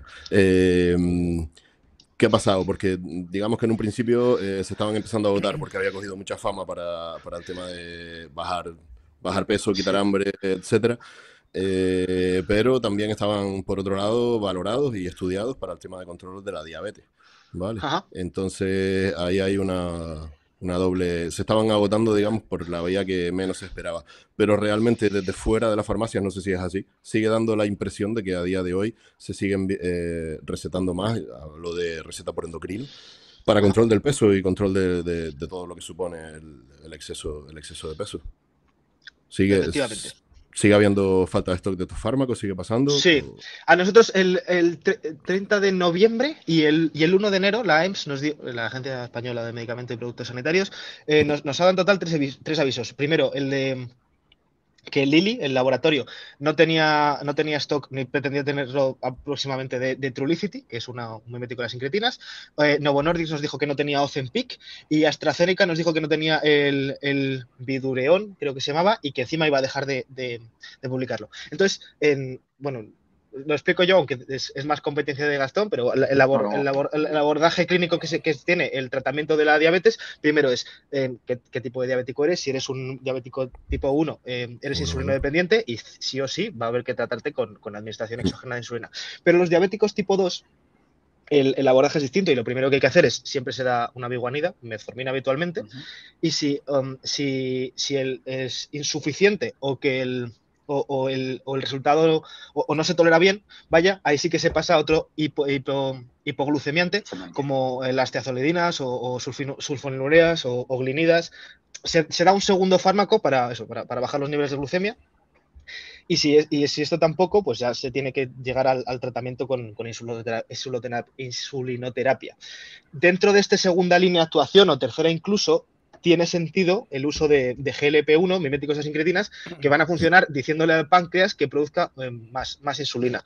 Pero ¿qué pasa? Que no es, lo primero que se usa en un diabético tipo 2, se usa en el diabético tipo 2 que no responde adecuadamente a los otros tratamientos. Entonces, una persona en nutrición jodida pero no a cualquier diabético. Ya un, diabético ya un poco necesitado y que lo siguiente que le queda es administrar insulina. Entonces, ¿qué es lo que pasa? Que uno de los de las mm, mecanismos de acción que tiene la, los miméticos de incretinas o GLP-1 como hipoglucemiantes, es una reducción salvaje del apetito. Mm. Entonces, ah, eso es, está, claro, está bien dentro del, uso de la terapia combinada para, para, tratar la diabetes mellitus, pero, pero también es interesante en otros pacientes tengan sobrepeso o no, o simplemente una persona que quiere estar lo más delgado posible. Entonces, se, puso bastante de moda, tanto en, personajes públicos que como, Elon Musk, que bajaron mucho de peso y dijeron que fue gracias a este fármaco, que no estaba pensado para el tratamiento del, peso, pero funciona muy bien para eso y mm. no se, y no se ha visto mm. ningún efecto secundario. y muchos endocrinos pueden mandar este fármaco para eso. Pero ¿qué pasa? Que los tres laboratorios que están fabricando este producto dicen, oye, eh, lo estábamos pensando para estos que lo necesitaban y no hay para este otro fin. Y si hay para este otro fin, los otros se quedan sin ello. Y ha, habido problemas de, desabastecimiento. Creo que en febrero, no, es que ahora no estoy, no estoy nada en la oficina de farmacia, pero creo que ahora hay, stock. Y que también se ha dado aviso a los médicos em, por lo menos endocrinos o que tratan este tipo de, cuestiones de, oye, pautarlo en estas condiciones. Hasta, mm. hasta donde yo sé ha ido así creo que eso en, un contexto deportivo no, tiene ninguna utilidad, sinceramente. Si, si, quieres bajar peso, eh, ajusta, ajusta calorías.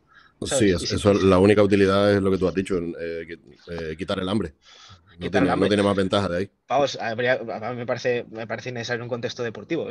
Si eres un culturista, entiendes que algo, algo de hambre vas a pasar y, creo que es más interesante utilizar otras cosas para dentro de ese, hambre, sacar la mejor composición corporal posible para no tener que bajar tanta comida. Pero vamos, me parece que en un contexto deportivo no me gustaría verlo y me da pena verlo en un contexto normi, no deportivo, eh, utilizado simplemente como, como parche de malos hábitos, malas mm. decisiones y bueno, mala educación nutricional, que es lo que tiene la población general. y una vida sedentaria.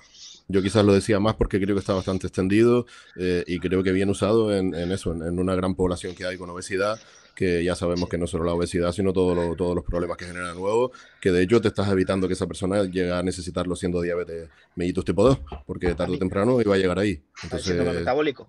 Mm, claro, es lo que, tiene, lo que tiene el sobrepeso, al final hipertensión, dislipidemia y, mm. diabetes. Y es que mm. em, no, no, te creas que lo veo también en gente desinformada, muchos farmacéuticos, y el otro día me lo comentaba un cirujano de, hostia, esto lo hacen piques la hostia, llevo no sé cuántos kilos perdidos y tal, y yo mordiéndome la lengua diciendo, pero sea sinvergüenza, cabrón, que no te levantes del sofá más que para venir a trabajar y te estás metiendo Zempic para comer menos, cierra la boca.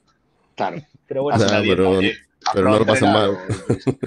no pasan hambre. es que estamos, en el, estamos en el mundo de los accesos, ¿no? Ya, eso es, será un problema de sociedad y no de, y no de farmacología. ¿eh? No, no, cuesta más entenderlo. Está claro. Y además, yo no, no, estoy muy seguro de lo que voy a decir ahora, pero tengo el recuerdo de que cuando suspendías el fármaco, o sea, quiero decir, te vuelves a, vuelves, a, comer, vuelves a comer porque no has cambiado hábitos, no has cambiado toma de decisiones, simplemente no tenías hambre. Pero luego vuelve todo el hambre y vuelve tu, tu espíritu de zampabollos. Y eh, En algunos sí que les cambia, ¿eh? porque hablamos también de terapias largas y quieras o no, se acostumbran, aunque, aunque sea porque ya no tienen esa esa eh, motivación interna, ese hambre hedónico, eh, se han acostumbrado a comer menos a lo largo del tiempo, porque hablamos normalmente de terapias de meses. Se puede reducir también hablamos de una persona obesa y, claro, entonces, quieras o no, sí, sí que se ha visto que, cogen hábitos, ¿vale? Hablando de personas obesas, no todos, obviamente. Una vez que quitas el fármaco te puede volver el hambre total y si no la controlas, volverás a las andadas, pero...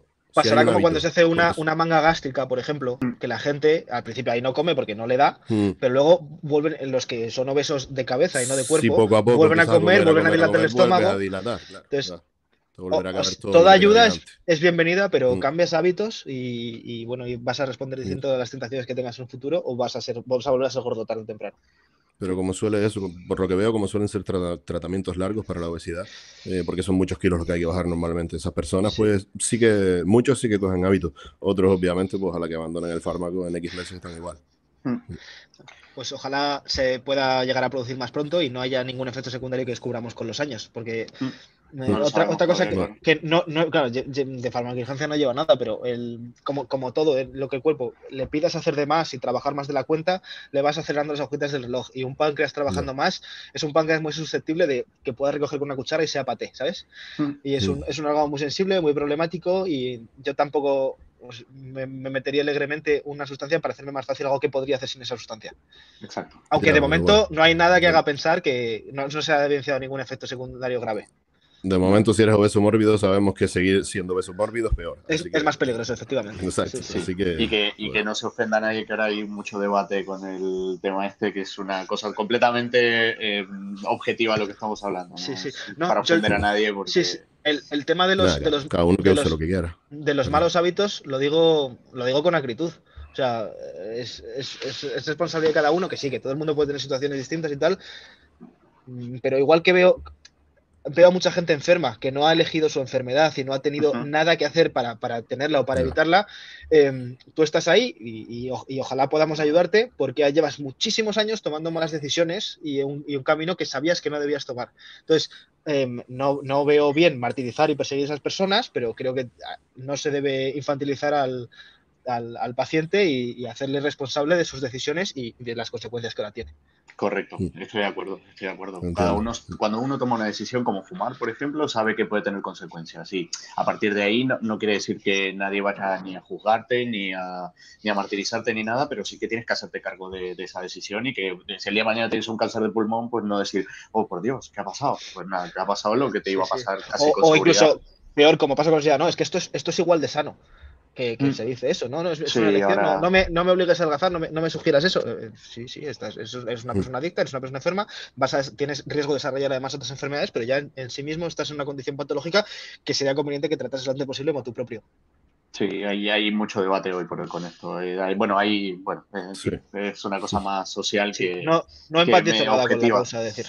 Mm, a mí me cuesta, a mí también me cuesta mucho, la verdad. Sí, intentar ser políticamente correcto para no. no, no. Y, muchas veces con pacientes o, con personas que pueden hablar de este tema, em, siempre hablo con claridad y, digo, no, no, no culpabilizo, no llevo un juicio moral, no, pero, no, para eh, nada. no digamos, no digamos no digamos las cosas por, por otro nombre.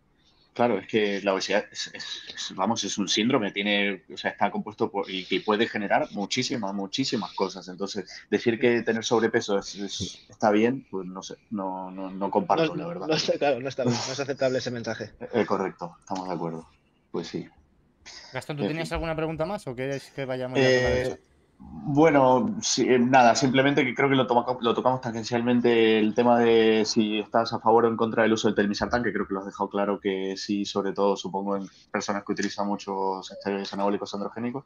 No es, eh, no es, no es misión 1, el primer, la primera línea de tratamiento para paliar los efectos de la, de la sobreproducción de, de, renina, para mí siempre es lo, el, el, uso de los inhibidores de, la IECA, eh, porque además es, es, es, bastante útil inhibir esta enzima para, para inhibir la degradación de bradiquinina y entonces, este, no solo no bloqueas el receptor, que siempre es una, cosa a evitar, pero bueno, si ya estás en el máximo tolerable de la IECA, llevas una dosis altas, Dios sabe por qué, y, merece la pena meter el, un antagonista al centro de angiotensina 2, pues eh, genial, sea del, del está bien, pero lo que, lo que te haya pautado tu doctor. Vale, muy bien, pues queda, clarísimo. O sea que, a favor. Pro telmisartán, muy bien. y lo de, la pues... lo de la bradiquinina lo decías por el tema cardíaco por, más control cardíaco. Eh, sí, sí, bueno, efectivamente, todo, todo dilatador ahí em, em, va, a ser, va a ser positivo.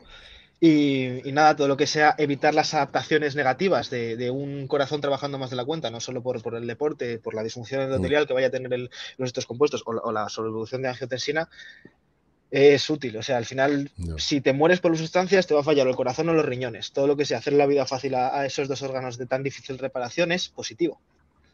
Sin ninguna duda. y el, tema, que ganes ahí, ahondando en esa lección y el tema de, como, como eh, te lo pregunto ya como farmacéutico, y el tema de que eh, provocan en muchos casos tos, mm, cosa que un problema que no tienes con los ARA2. Sí, el captopril. ¿Se, eh, da, ¿Se, da, realmente mucho? ¿Te genera problema eso? Pues algunos, en algunos pacientes de la farmacia sí que se ve, sobre todo gente más anciana, que sí que pueda tener un poco peor funcionamiento al orar y tal, eh, pero bueno, a veces les cambian la, o, la, pauta o les cambian el, por ejemplo, el, el, el, el, yo creo que no da problemas de todos, el captopril sé que sí, eh, pero bueno, que también a veces se, se, da también junto con un jarabe para la tos en la misma, mm.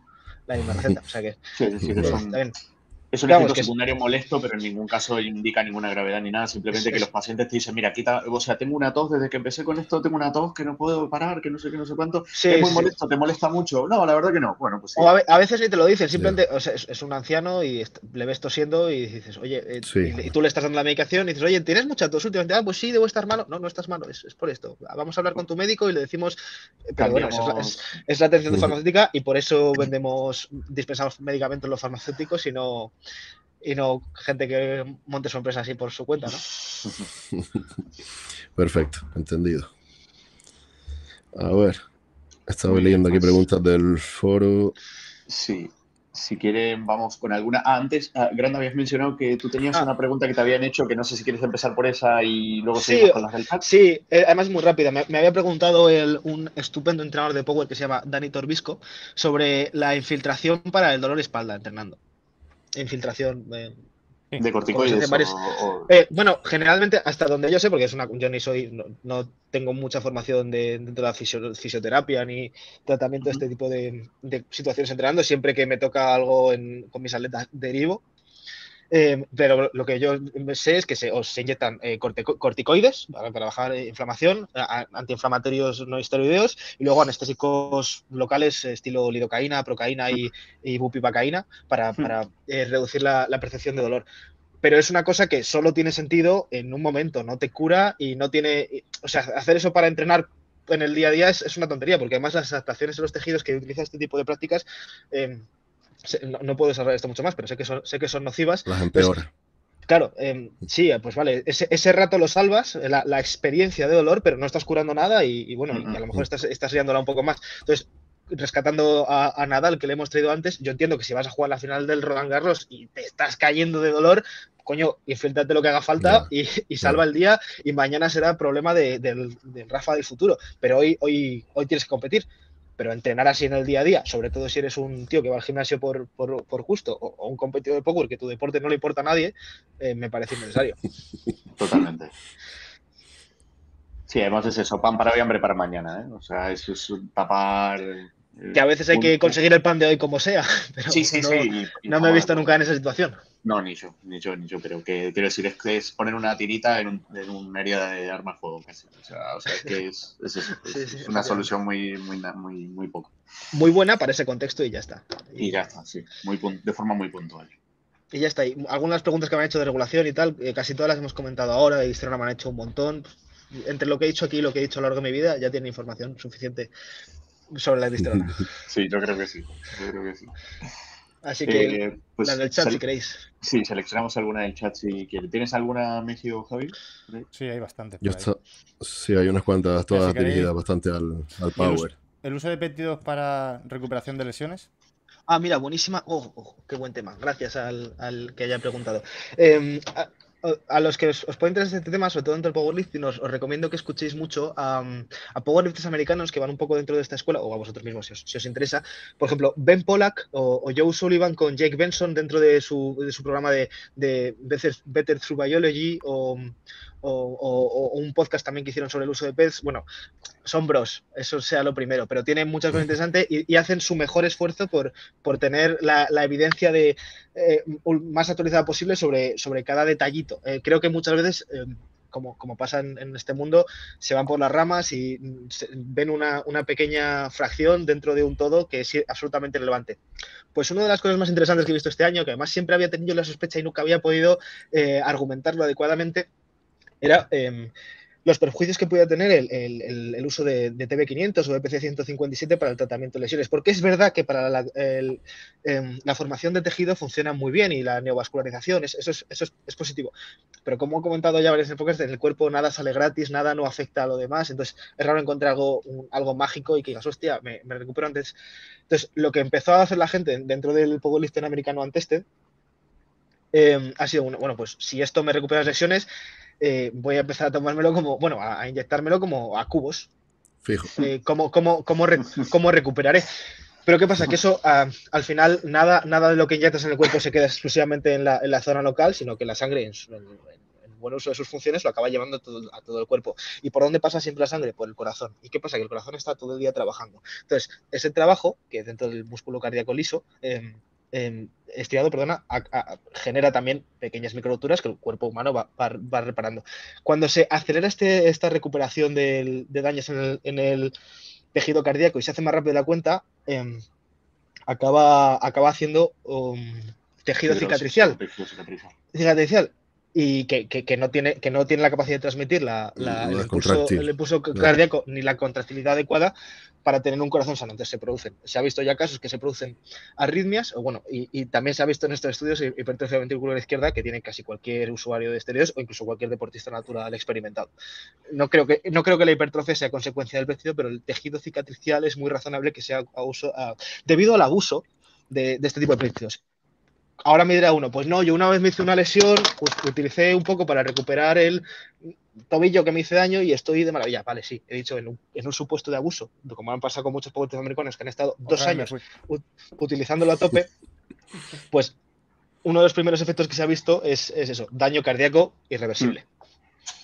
Entonces, siempre hay que ser muy conservador con estas cosas. Entonces, pues que, algo es bueno, pues sácale ese, poquito de beneficio que puedes sacar y, no abuses, porque si, si, experimentas con el abuso de sustancias por tu cuenta, te vas a encontrar con unos percales interesantes como ha pasado con... Es que me ha gustado porque llevaba años detrás de esta respuesta. Quizá, quizá sufra un enorme sesgo de confirmación porque os reconozco que era lo que quería escuchar ¿eh? desde hace tiempo. Pero lo escuché en el podcast y dije, coño, es verdad. Le, achacaba eso a alguno de los dos, el TV500 o, el otro?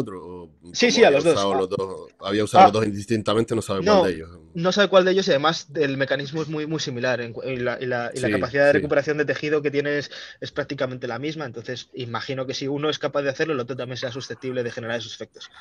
Metían ambos. El problema está que de siempre. Vale, preguntan por aquí en, en Powerlifter, entreno de Powerlifter, a mismo volumen semanal, ¿mejor mantener o aumentar la frecuencia según el tipo de bloque?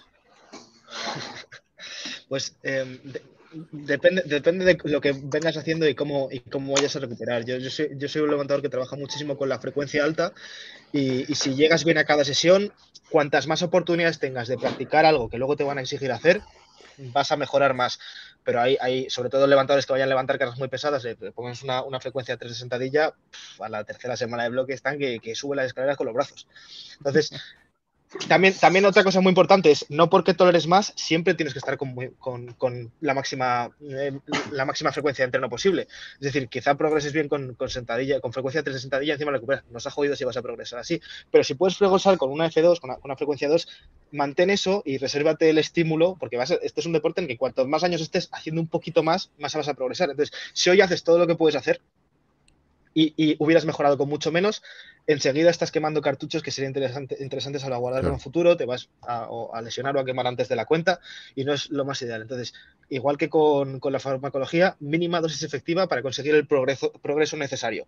Que no digo que seas un vago y hagas una mierda y tal, todo lo contrario, trabaja mm. mucho e inteligente. Si progresas con dos, no hagas tres. Si, el progreso con dos es insuficiente, obviamente vas a tener que hacer tres. Y más te vale que te recuperes de ello, porque si no, no vas a ser competitivo. Pero ese, es un, poco el, razonamiento que utilizo para la toma de decisiones en cuanto a cantidades de casi cualquier cosa que, que, que respecte al entrenamiento. Perfecto.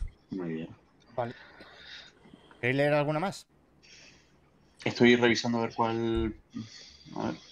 Se lee otra. Eh, diferencias a nivel de volumen e intensidad en un bloque precompetición, RAW y equipado. Oh, qué buenísima pregunta. Eh, bueno, os pongo un poco en, contexto. El powerlifting, eh, además de test on test, tiene dos modalidades. La, la RAW, que es en la que probablemente hayáis estado tantos más expuestos, que se permite utilizar cinturón, muñequeras y unas rodilleras. Y luego está el powerlifting equipado, que es como nació originalmente el powerlifting y que luego quedó, mucho en, desuso. Y ahora con el resurgimiento del RAW y la popularización de masas del powerlifting está creciendo un poco más, donde se permite el uso de material soportivo. Aparte del cinturón y muñequeras, puedes utilizar vendaje en las rodillas, que realmente es muy doloroso y da muchos kilos, y unos trajes que son como de tela vaquera, bueno, los tengo ahí, pero como no se va a ver en cámara. Sí, sí, yo lo he visto. son, son muy duros, es, muy llamativo de ver cuando la gente ve el gimnasio que narices eso. Entonces, para la sentadilla te cuesta mucho bajar y puedes mover muchísimos más kilos. En press de banca tienes como una especie de camiseta súper dura, que la sensación es como si hicieras sentadilla con unos vaqueros súper apretados que supieras que no se van a romper. Es un poco la, la sensación que puede dar. Y peso muerto también igual. Entonces, eh, de cara a una competición, eh, pues siempre te interesa ir, reduciendo el, volumen para que no llegues tan fatigado. En general, luego se puede adaptar hasta infinito para cada atleta.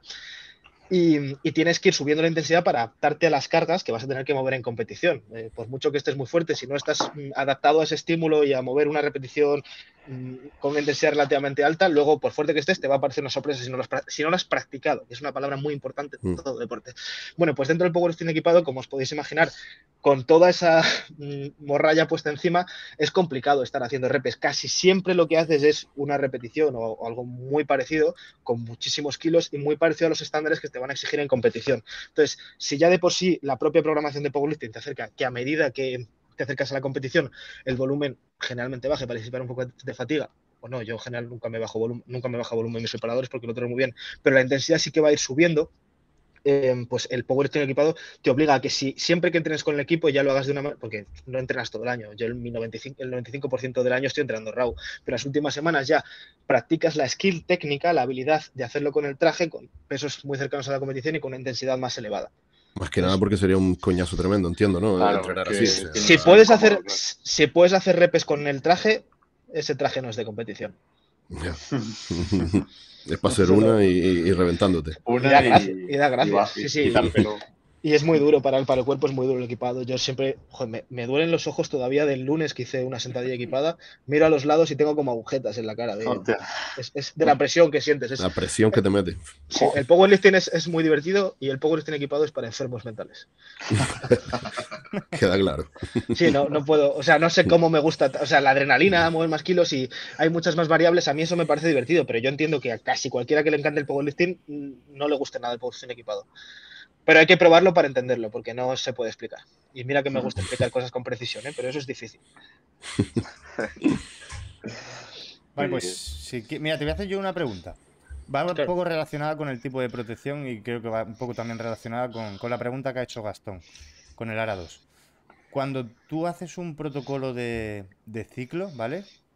A un atleta, la protección que le metes es bloqueo simple con, con IECA es bloqueo doble y ECA o IECA más ARA 2 o es ARA 2 en, bloqueo simple?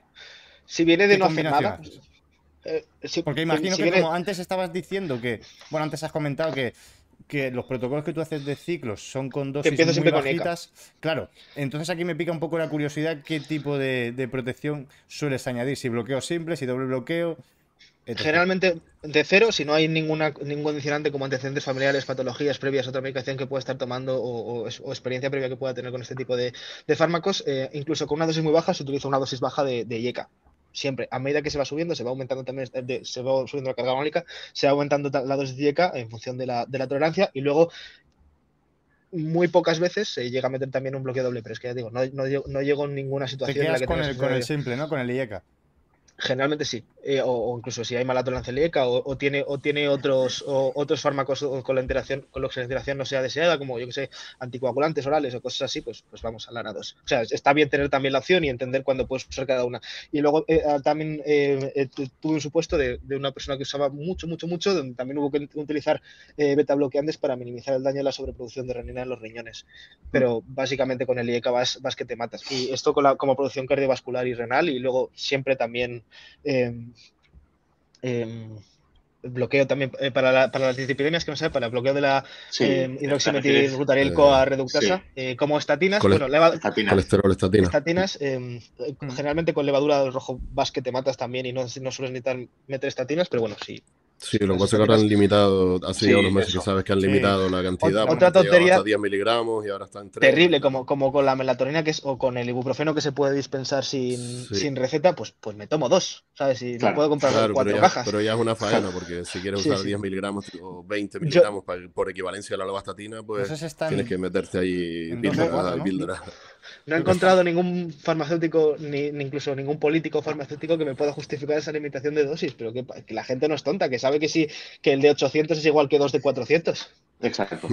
bueno, pues vale. Limítame todo o no lo limites. O sea, sé que hay que poner la línea, pero no la pongas en un sitio tan arbitrariamente estúpido.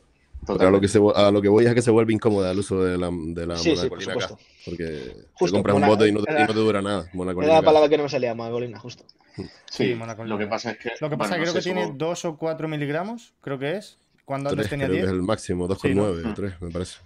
Esto es de, de, este año, ¿no? O del año pasado y poco. Año pasado. Sí, lleva, si no fue el final no lleva, del año pasado, me parece. No lleva un año entero, sí. No, yo, vamos, yo recuerdo cuando estaba más en la farmacia de ver cosas como el alcohol, colesterol y tal, que son mm. EFPs, mm. que tienen que tenían 10 miligramos de, elevado, de, sí, de seguro. Sí.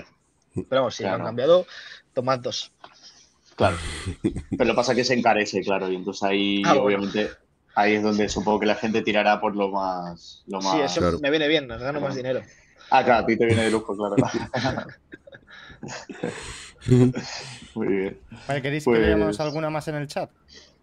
Mm, bueno, hay alguna más. Mm. Eh, esto creo que lo va a preguntar Por aquí, por aquí preguntan qué tipo de analíticas recomendarías para ah, gente que usa SARMS. Las mismas que para lo que utilizan esteroides, series roja, roja y blanca completas, eh, eh, bioquímica, mira, mira cómo, cómo, está ligado, cómo van las, las distintas transaminasas. Eh, todo el, perfil renal lo más, lo más completo que puedas. Con cinco semanas de SAN, pues no, no se va a ver ningún valor alterado y si se ve alterado, mal, mal va la cosa, ¿no? Y luego eh, hormonal para, para, la cosa. Siempre suelo mirar cosas que no se deberían ver alteradas, como yo que sé, la glucosa en ayunas o, o cómo va la vitamina D, las tiroideas, por, por, por tener un, una, claro, una, fotografía lo más completa del estado de salud del, del paciente. Pero ya te digo que deberías tener un control integral siempre de, tu estado de salud, incluso si no eres un consumidor de sustancias endógenas, y ser capaz de entender mm, qué está pasando con, o sea, cómo, cómo cambian tus decisiones del día a día, lo que ves luego en la analítica, y luego entender que está en los rangos no significa estar sano, ni estar fuera significa estar en un estado de enfermedad. Correctamente. Siempre una visión integral del cuerpo humano, no hay nada que funcione a trozos. Añadiría, con vuestro permiso, darle importancia al perfil lipídico, que no hay que olvidarse que los ARMS funcionan como, como los 17 alfa alquilados en, los esteroides, y al final uno de los problemas más grandes que tienen es que te ponen el HDL y el LDL del revés, como digo yo. Debería ser lo primero que se viera alterado, mm. me imagino. Bueno, el, el, mm. el, hormonal y, y, y dislipidemias debería ser lo primero que apareciera con el uso de SARS, mm. incluso a dosis relativamente bajas durante el suficiente mm. tiempo. Sí, sobre todo HDL, te lo tira al suelo. Mm. Mal plan. Muy bien. Creo que había aquí. Pues creo que va más o menos completo. te voy a hacer una pregunta, a ver, a ver si lo veo ahora. Ah, mira, dice. Han hablado, bueno, lo dice en general. Han hablado de uso de orales en competición de Power. Y aquí yo, a raíz de este, de este comentario, te hago una pregunta. ¿Qué, uso se suele hacer? O sea, ¿qué, mayormente, ¿qué, ¿qué uso se suele hacer más? ¿De orales o de inyectables en powerlifting? Lo que se suele hacer. No, no, no te sé decir lo que hace la mayoría de la gente. Me, puedo temer que hay un abuso de orales. Sí, lo que tú creas, ya. Yo, yo, yo, que, estoy muy sesgado por lo que más veo, diría que inyectables por mucho más, pero luego la realidad siempre supera a la ficción y ah, pues me puedo imaginar que, que, en Powerlifting yo creo que, que tiran más de orales que de inyectables. Fíjate lo que te digo. Antes seguro, pero yo creo, quiero creer que ya no tanto, ¿eh? Por lo menos en las, en las Big Leagues, eh, o sea, los principales competidores mm, tienen muy buena gente detrás ya, ya no son tan garrulos como hace 20 años. Hay quizá un nivel más amateur, sí, pero los, los competidores de ProRAO, WRPF y tal, que veo que, son, que son una locura, quizá cometan el, error de todavía abusar mucho, pero yo creo que la, historia esta de no, las últimas semanas orales a muerte porque dan mucha más fuerza y tal, o, incluso empezamos, empezamos ya con orales que, que pegan más rápido y tal, yo creo que eso quiero creer que ya no se estila tanto. De nuevo, puedo estar súper sesgado. Desde luego yo no lo haría ni loco ni, ni ningún protocolo en el que participe yo va a tener nada parecido. Vamos, y, la comunidad que puedo haber creado en Instagram desde muy rápido, de las pocas cosas que ha entendido rápido y, de manera definitiva ha sido que orales no. Sí, yo creo que aquí lo entienden, lo del tema de los orales por, por, el estrés hepático que crea, alteraciones en el perfil lipídico, etcétera, pero es que volvemos a lo mismo es que no quieren aplicarse. Y entonces, ¿a dónde tiran? A orales. Ya. Es que les da igual. El, el, powerlifting ante este en España es muy pequeño. Hay competidores, incluso muy buenos competidores, pero es, muy pequeño. Es de nicho, de nicho eh, al extremo. Ahí, no sé, no creo que lleguen ni a 100 y creo que me paso muchísimo competidores que utilicen química y estén en el circuito competitivo. Y los que veo de Estados Unidos, que no son gente que hable con ellos, son los mejores, pues al final lo que puedo conocer de ellos es que sí que tienen mm, no formación ellos, sino gente buena detrás, como los que os he comentado antes. Entonces, eso sé que ni de broma usan orales o no con, no de la manera que, podemos imaginar que se hacía, que se hacía antes. Hmm. Es posible, es posible también que esa pregunta de los orales venga por algo que viene, creo que bastante heredado del Power, y lo preguntan mucho, porque recibo mucho esa pregunta también en culturismo o fitness, que es el uso, eh, o sea, en el momento de la competición o en el momento del entreno. Vale, me preguntan mucho qué uso para eh, dar más rendimiento en el entrenamiento. por mucho que les trato de explicar de que los esteroides no actúan, de, forma, no, actúan de forma eh, aguda en ese momento, no, eh, nada, siguen con la idea en el coco. No es que mi amigo me dijo que usa de preentreno tal cosa de preentreno solamente y no lo usa más. yo, y yo creo que puede venir por ahí porque eso viene bastante heredado del, del, del power del power americanos y de, los, y de los top, pero que se metían burradas antes de, antes de salir a un, todo, todo, el Power creció así, y tanto la manera de entrenar como la manera de comer, como la manera de, utilizar química. Y, bueno, y cuesta mucho cambiar eso que está tan arraigado, porque sobre todo van perfiles no muy estudiosos y que estén a la última, que esté leyendo todo y que esté súper formado. Mi amigo me ha dicho, entonces yo hago y yo lo digo a mi otro amigo. Entonces, meterte tú en esa cadena es francamente difícil va a su rollo esa cadena. pero claro, como no es, no es mi cadena. Que, les va a dar mucha más fuerza en ese aspecto para un, momento puntual. Una sobredosis de cafeína, eh, efedrina, o, hablando mal y claro, una raya de coca y me miran con cara de. Tú no sabes de lo que estás hablando, no, no sabes, tú, que los esteroides no funcionan así. Sin ninguna duda, sin ninguna duda. Ah, o por ejemplo, esto es otra cosa que también me resulta curioso cuando dicen, no, eh, o este me da, me da agresividad y fuerza para la competición. Mm. Y, luego, y además te pueden asegurar que cuando han estado en la competición, después de tomar eso, estaban dando gritos y dándose golpes que estaban súper agresivos. Pero te vas a una competición natural, o yo mismo, que soy el tío más calmado del planeta Tierra, y cuando vas a tirar 300 kilos, o sea, obviamente, y, con un gramo de café encima, todo se ha dicho, obviamente te vienes arriba y estás, y estás, y vas a por todo, pero porque eh, la, situación te pide eso, lo, requiere. lo que requiere, no por, no por lo que. No, es que como me he puesto unos zapatos amarillos por la mañana, entonces estoy súper agresivo ahora. Claro, es que por, eso está los estudios con el placebo. De hecho, muchas veces rinden mucho más de lo que, de lo que pueden Voy a empezarle a, darle a mis competidores una, una, pastilla mágica que será azúcar y, que va, tu fuerza va a ser el doble hoy. Además, si no lo detecto Y cafeína, cafeína. Y cafeína. Sí, sí, bueno, cafeína ya toman todos la dosis de. Algún día habrá un susto con la cafeína, ¿eh? Al Sí, fallo. ¿eh? Sí, es porque hay dosis gordas de cafeína, ¿eh? que te puede dar un buen jamacuco. Vale, última Sí, pregunta, sí. ahora que has hablado de la cafeína. ¿Qué dosis de cafeína más o menos se suele utilizar pre-competición? Yo solo, vamos, en general, siempre me adapto a lo que el tío o la chica haya hecho en los entrenamientos. Porque si es un tío que nunca ha usado cafeína y de repente te mete medio gramo de cafeína, nos podemos llevar una sorpresa. Y si encima eres un, un principiante y estás nervioso por ver si no te saltas ninguna orden, por esa sentencia profunda, que es, que es normal cuando la gente debuta, hay más cafeína, generalmente no mejoran las cosas. Pero vamos al terreno de la gente que, que está experimentada o ahora los que vamos internacionales, esas cosas. El protocolo estándar que suelo mandar es 45 minutos antes de la primera sentadilla, cápsula de 200 miligramos de, de cafeína. En la primera banca, cápsula de 200 y si lo necesitas, que generalmente se suele necesitar, otros 200 antes del- del- de calentar el muerto, sabiendo que de la cápsula hasta que empieza a tener concentración plasmática relevante, pasan unos 45-50 Una minutos horita. si tienes la dosis y el timing, puedes llegar bien. Si, te- si vas a hacer último muerto y te metes seis pastillas, te van a dar para cuando estés en la cama. Pero bueno, generalmente eso. Pero luego la realidad es que, el, que la- yo no, no es mi caso, pero gente que pasa el gramo, gramo y medio de cafeína es habitual. Y yo creo que eso no está muy lejos de una dosis que te mande al hospital. Hombre. Ujú. Una buena no sé dónde-. No, sé dónde está el límite, pero joder, que, que, que entre medio gramo y, y, y ese- Sí, y esa gramo y dosis medio. no vas a levantar muchos más kilos. Solo va- ya solo va a haber cosas malas, me puedo imaginar. Y no Y dormirás en Sí, sí. ocho años. Ya, con, ya con medio gramo lo notas, ¿eh? Pero Sí, sí, bastante, sí. ¿eh? Vamos, yo solo en competición he llegado a esas dosis y, y con un con una Coca-Cola o con un Monster ya para el entreno que son 150, 180 miligramos, voy, voy para todo el día. sí, sí. Ujú. Y, que, y que no levanto 20 kilos, que joder, que creo No, que no. me falta una cantidad abusiva de cafeína. Y además el uso crónico de cafeína todos los días y lo necesitas para entrenar y para vivir es duro. Sí, sí. Es Desde luego que no, no, no es todo lo. lo- lo- to- o sea, la- una dosis de cafeína normal está bien, pero si ya estás usando Sí, sí, sí. diarias, es. Aquí se, se ve mucho el. Es que al final es- parece que inspira a todo el mundo lo demás es mejor. Y si algo funciona un poco, pues el doble funcionará el doble de bien. Pues, pues no, otra vez más no. Sí, sí. Bueno, Esa es una, una buena conclusión que pueden sacar los que escuchen este programa hoy, que, que no Pues- más no es mejor. Solamente Habitualmente. con la testosterona. Exacto. No, de no, momento. a- a- al mismo, a- al mismo soy consciente de que hay un límite, ¿no? Pero, pero en general, si solo puedo dar un mensaje hoy, que sea ese, que más no es mejor y que, y que algo Sí, nosotros siempre poco, lo, que- comentamos. De hecho, también Sí, comentamos siempre el hecho de que por más sustancias que añadas en un ciclo no quiere decir que vaya a ser mejor. Es decir, dos sujetos con la misma carga anabólica, da igual que hayan metido una sustancia que cuatro o cinco. Es la misma carga anabólica de ese ciclo. Lo que pasa es que tienen ese concepto erróneo que vienen arrastrando de hace años atrás. Ya.